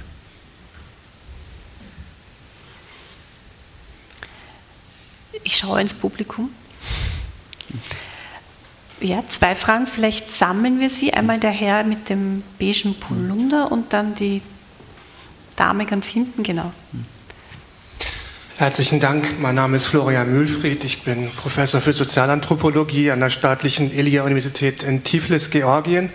Ich würde gerne nachfragen zum Niedriglohnsektor. Mhm. Und würde Sie gerne fragen, Herr Professor Nachtwey, wer denn eigentlich dafür verantwortlich ist? Oder man könnte vielleicht auch nuancierter fragen, wer dann eigentlich schuld daran ist. Mhm. Sind es wir selbst, also im Sinne der regressiven Moderne, im Sinne der Emanzipation, im Sinne dessen, dass mehr Frauen im offiziellen Arbeitsmarkt tätig sind und dadurch Vakanzen entstehen, die gefüllt werden, wie Sie das genannt haben, von überwiegend migrantischen Frauen?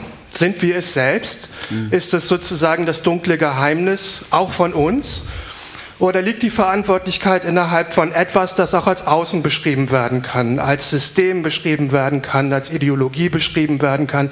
Ein Außen, zu, man sich in zu, zu dem man sich in Beziehung setzen kann, zu dem man sich abgrenzen kann und das man gegebenenfalls auch bekämpfen kann. Mhm. Sehr spannende Frage. Finde ich eine sehr, sehr gute Frage. Ja, vielen Dank.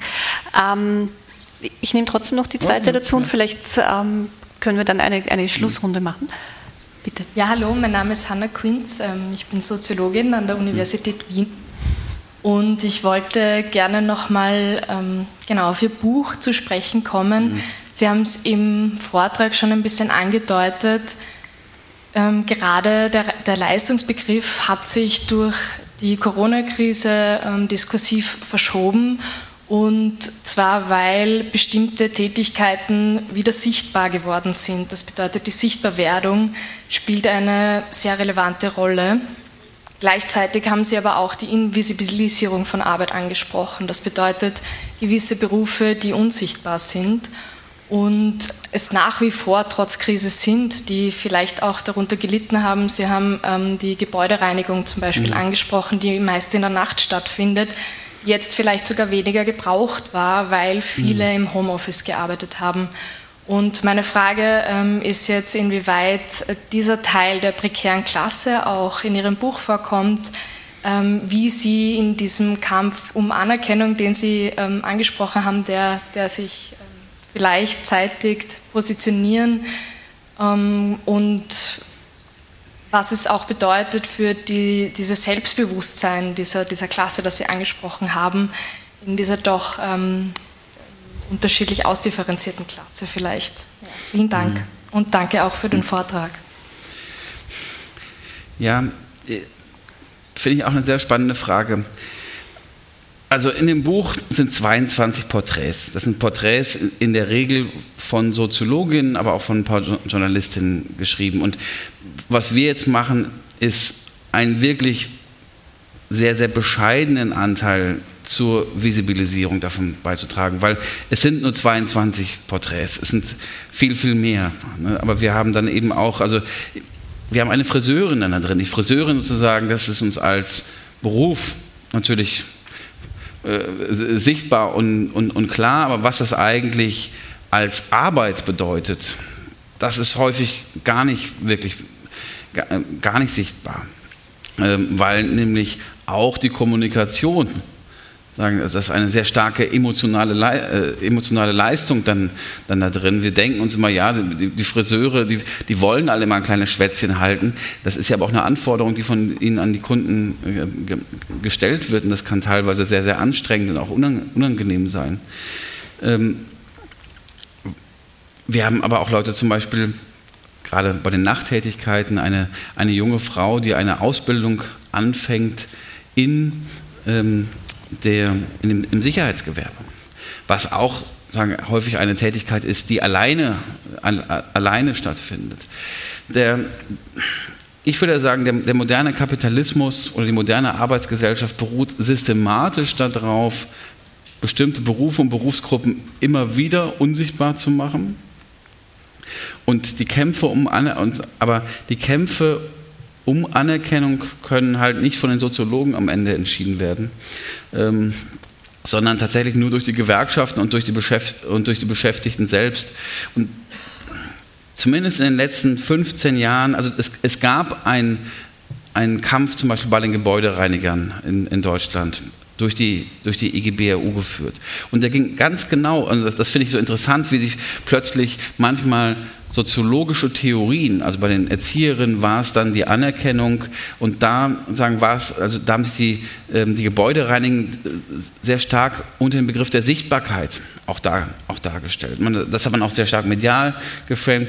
Ich glaube, das führt wirklich nur über beständige Kämpfe, aber auch durch eine Umordnung der Gesellschaft. Also wenn man zum Beispiel sagt, was spricht denn eigentlich dagegen, wenn Büros wieder tagsüber ähm, gereinigt werden? Wäre doch eigentlich auch für die Work-Life-Balance, also sagen, wenn Sie, ich, ich habe auch lange Jahre während meines Studiums mal nachts gearbeitet, meine, meine Freundin hat das auch und ähm, da hat man einfach sehr, sehr schlimme Schlafprobleme.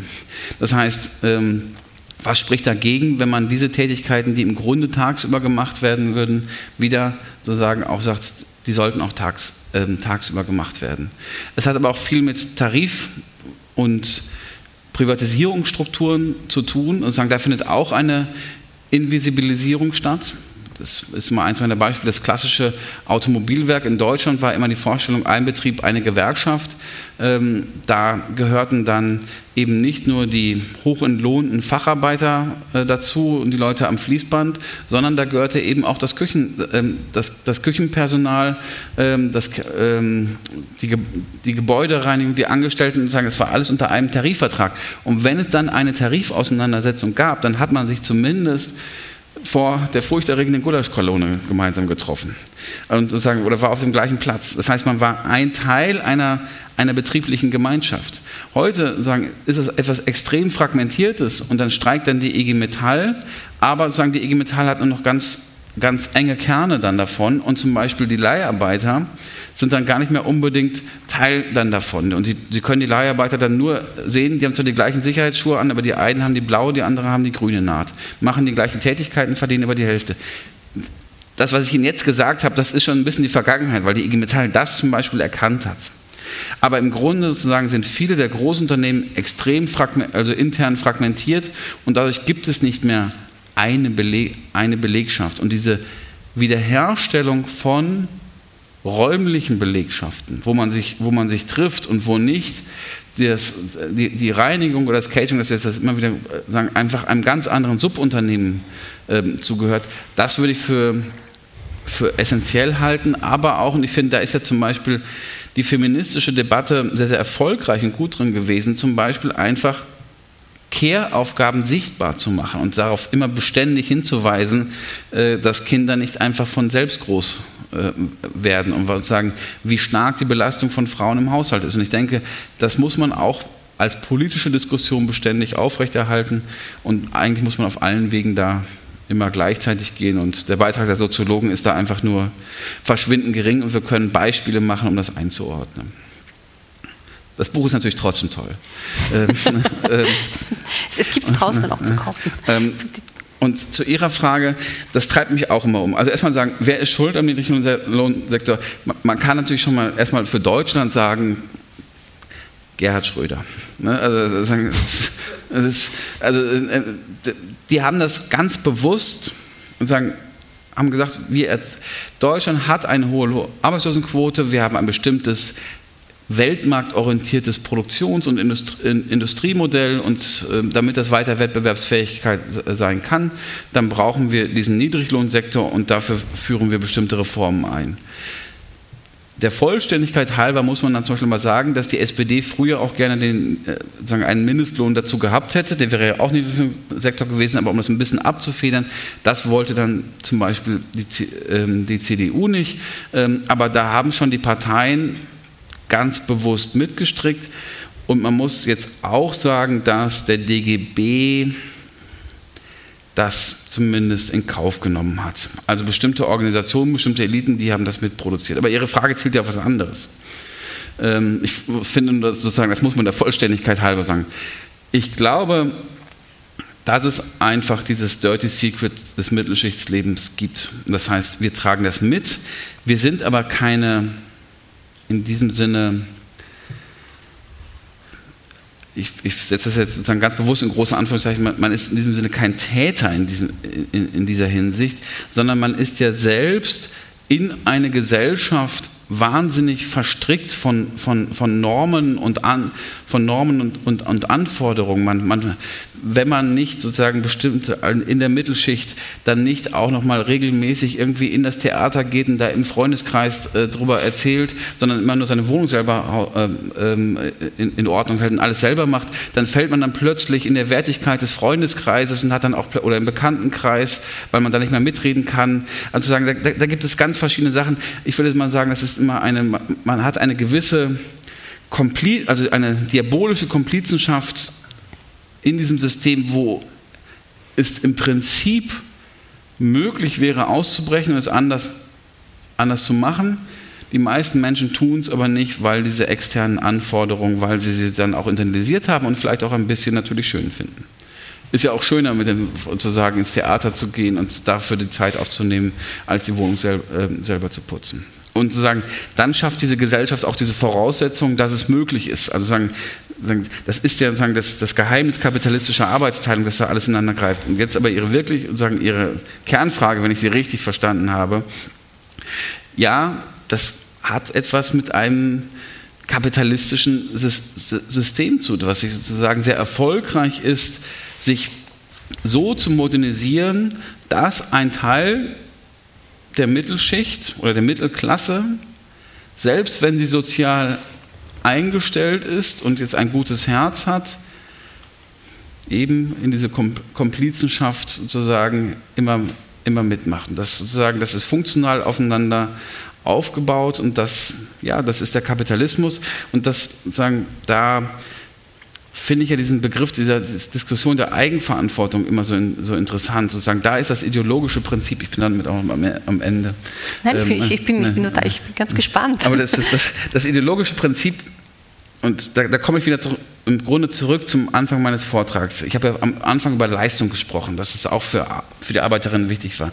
Es gibt immer noch was anderes, was für Arbeiterinnen wichtig war. Eigenverantwortung. Die wollten nämlich weg vom Paternalismus des Chefs oder sozusagen des, des, des, Fabrikdirektors. Und die Eigenverantwortung hatte man in der frühen Arbeiterbewegung auch sozusagen sehr viel für die Handwerker, die gesagt haben, ich will weg aus der Zunft und von dem Chef und dem Fabrikdirektor. Und wir wollen auch unser eigenes Leben selbstständig leben. Mit aber in Deutschland der Agenda 2010 und mit dem im weiten Sinne des Neoliberalismus haben wir uns ja als sehr, sehr starke reine Marktsubjekte begriffen. Das hat auch übrigens sehr viel mit diesen Corona-Bewegungen zu tun, weil die Leute eigentlich gar nicht mehr auf die gesellschaftsabhängig drauf schauen wollen. Aber das mit der Eigenverantwortung hat, hat folgende Folge gehabt nämlich in den alten Zeiten sagen, war, wo Eigenverantwortung immer noch ein Wert war, aber auch Solidarität ein bestimmtes Moment war, hatte auch die gesamte, das, das alte Arbeiterbewusstsein hatte eine, eine kollektive Dimension, nämlich es gab Probleme in der Gesellschaft, wie zum Beispiel Arbeitslosigkeit, die konnte man adressieren. Auf der Mikroebene oder auf der kleineren Ebene sagt, den Chef, der hat mich entlassen, aber man konnte auch sagen, ich bin arbeitslos, weil das System nicht funktioniert, beziehungsweise weil der Kapitalismus zu viele Arbeitslose ähm, produziert.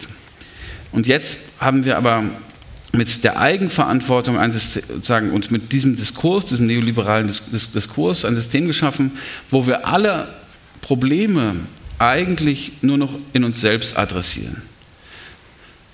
Sind sie unglücklich, dann arbeiten sie nicht genug an ihren positiven äh, Ein Einstellungen, ähm, sind sie arbeitslos, dann haben sie sich zu wenig äh, qualifiziert, ähm, kommen sie ähm, kommen sie nicht genug voran im Unternehmen, dann haben sie vielleicht zu wenig connected. Sozusagen, sie können diesen gesamten, sozusagen, wenn sie die ideologischen Grundfesten äh, unserer Gesellschaft sehen, dann sollten sie vielleicht sozusagen gar nicht die Politmagazine gehen, sondern gehen sie in die Bahnhofsbuchhandlungen für diese all die Bücher aus dem Campus Verlag, Ökonomenverlag und so weiter, die diesen sind ja meistens so diese Bahnhofsbuchhandlungsratgeberliteratur sozusagen. Da sehen Sie die ideologischen Grundlagen. Und leider ist bei allen diesen Büchern steht immer nur, wie kannst du dich als Individuum verbessern?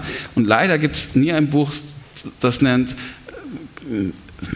äh, äh, It's Capitalism Stupid. Und das ist es leider am Ende auch.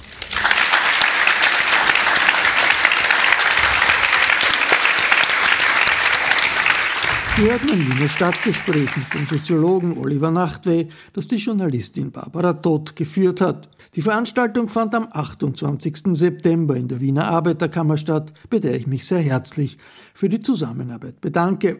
Ich verabschiede mich von allen, die uns auf UKW hören, im Freirad Tirol und auf Radio Agora in Kärnten.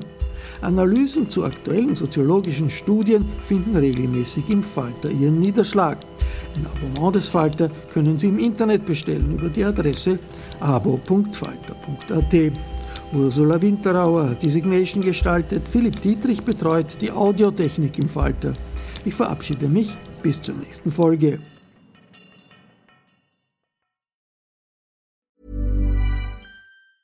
Planning for your next trip? Elevate your travel style with Quince. Quince has all the jet setting essentials you'll want for your next getaway, like European linen premium luggage options, buttery soft Italian leather bags, and so much more. And is all priced at 50 to 80% less than similar brands. Plus, Quince only works with factories that use safe and ethical manufacturing practices. Pack your bags with high-quality essentials you'll be wearing for vacations to come with Quince. Go to quince.com/pack for free shipping and 365-day returns.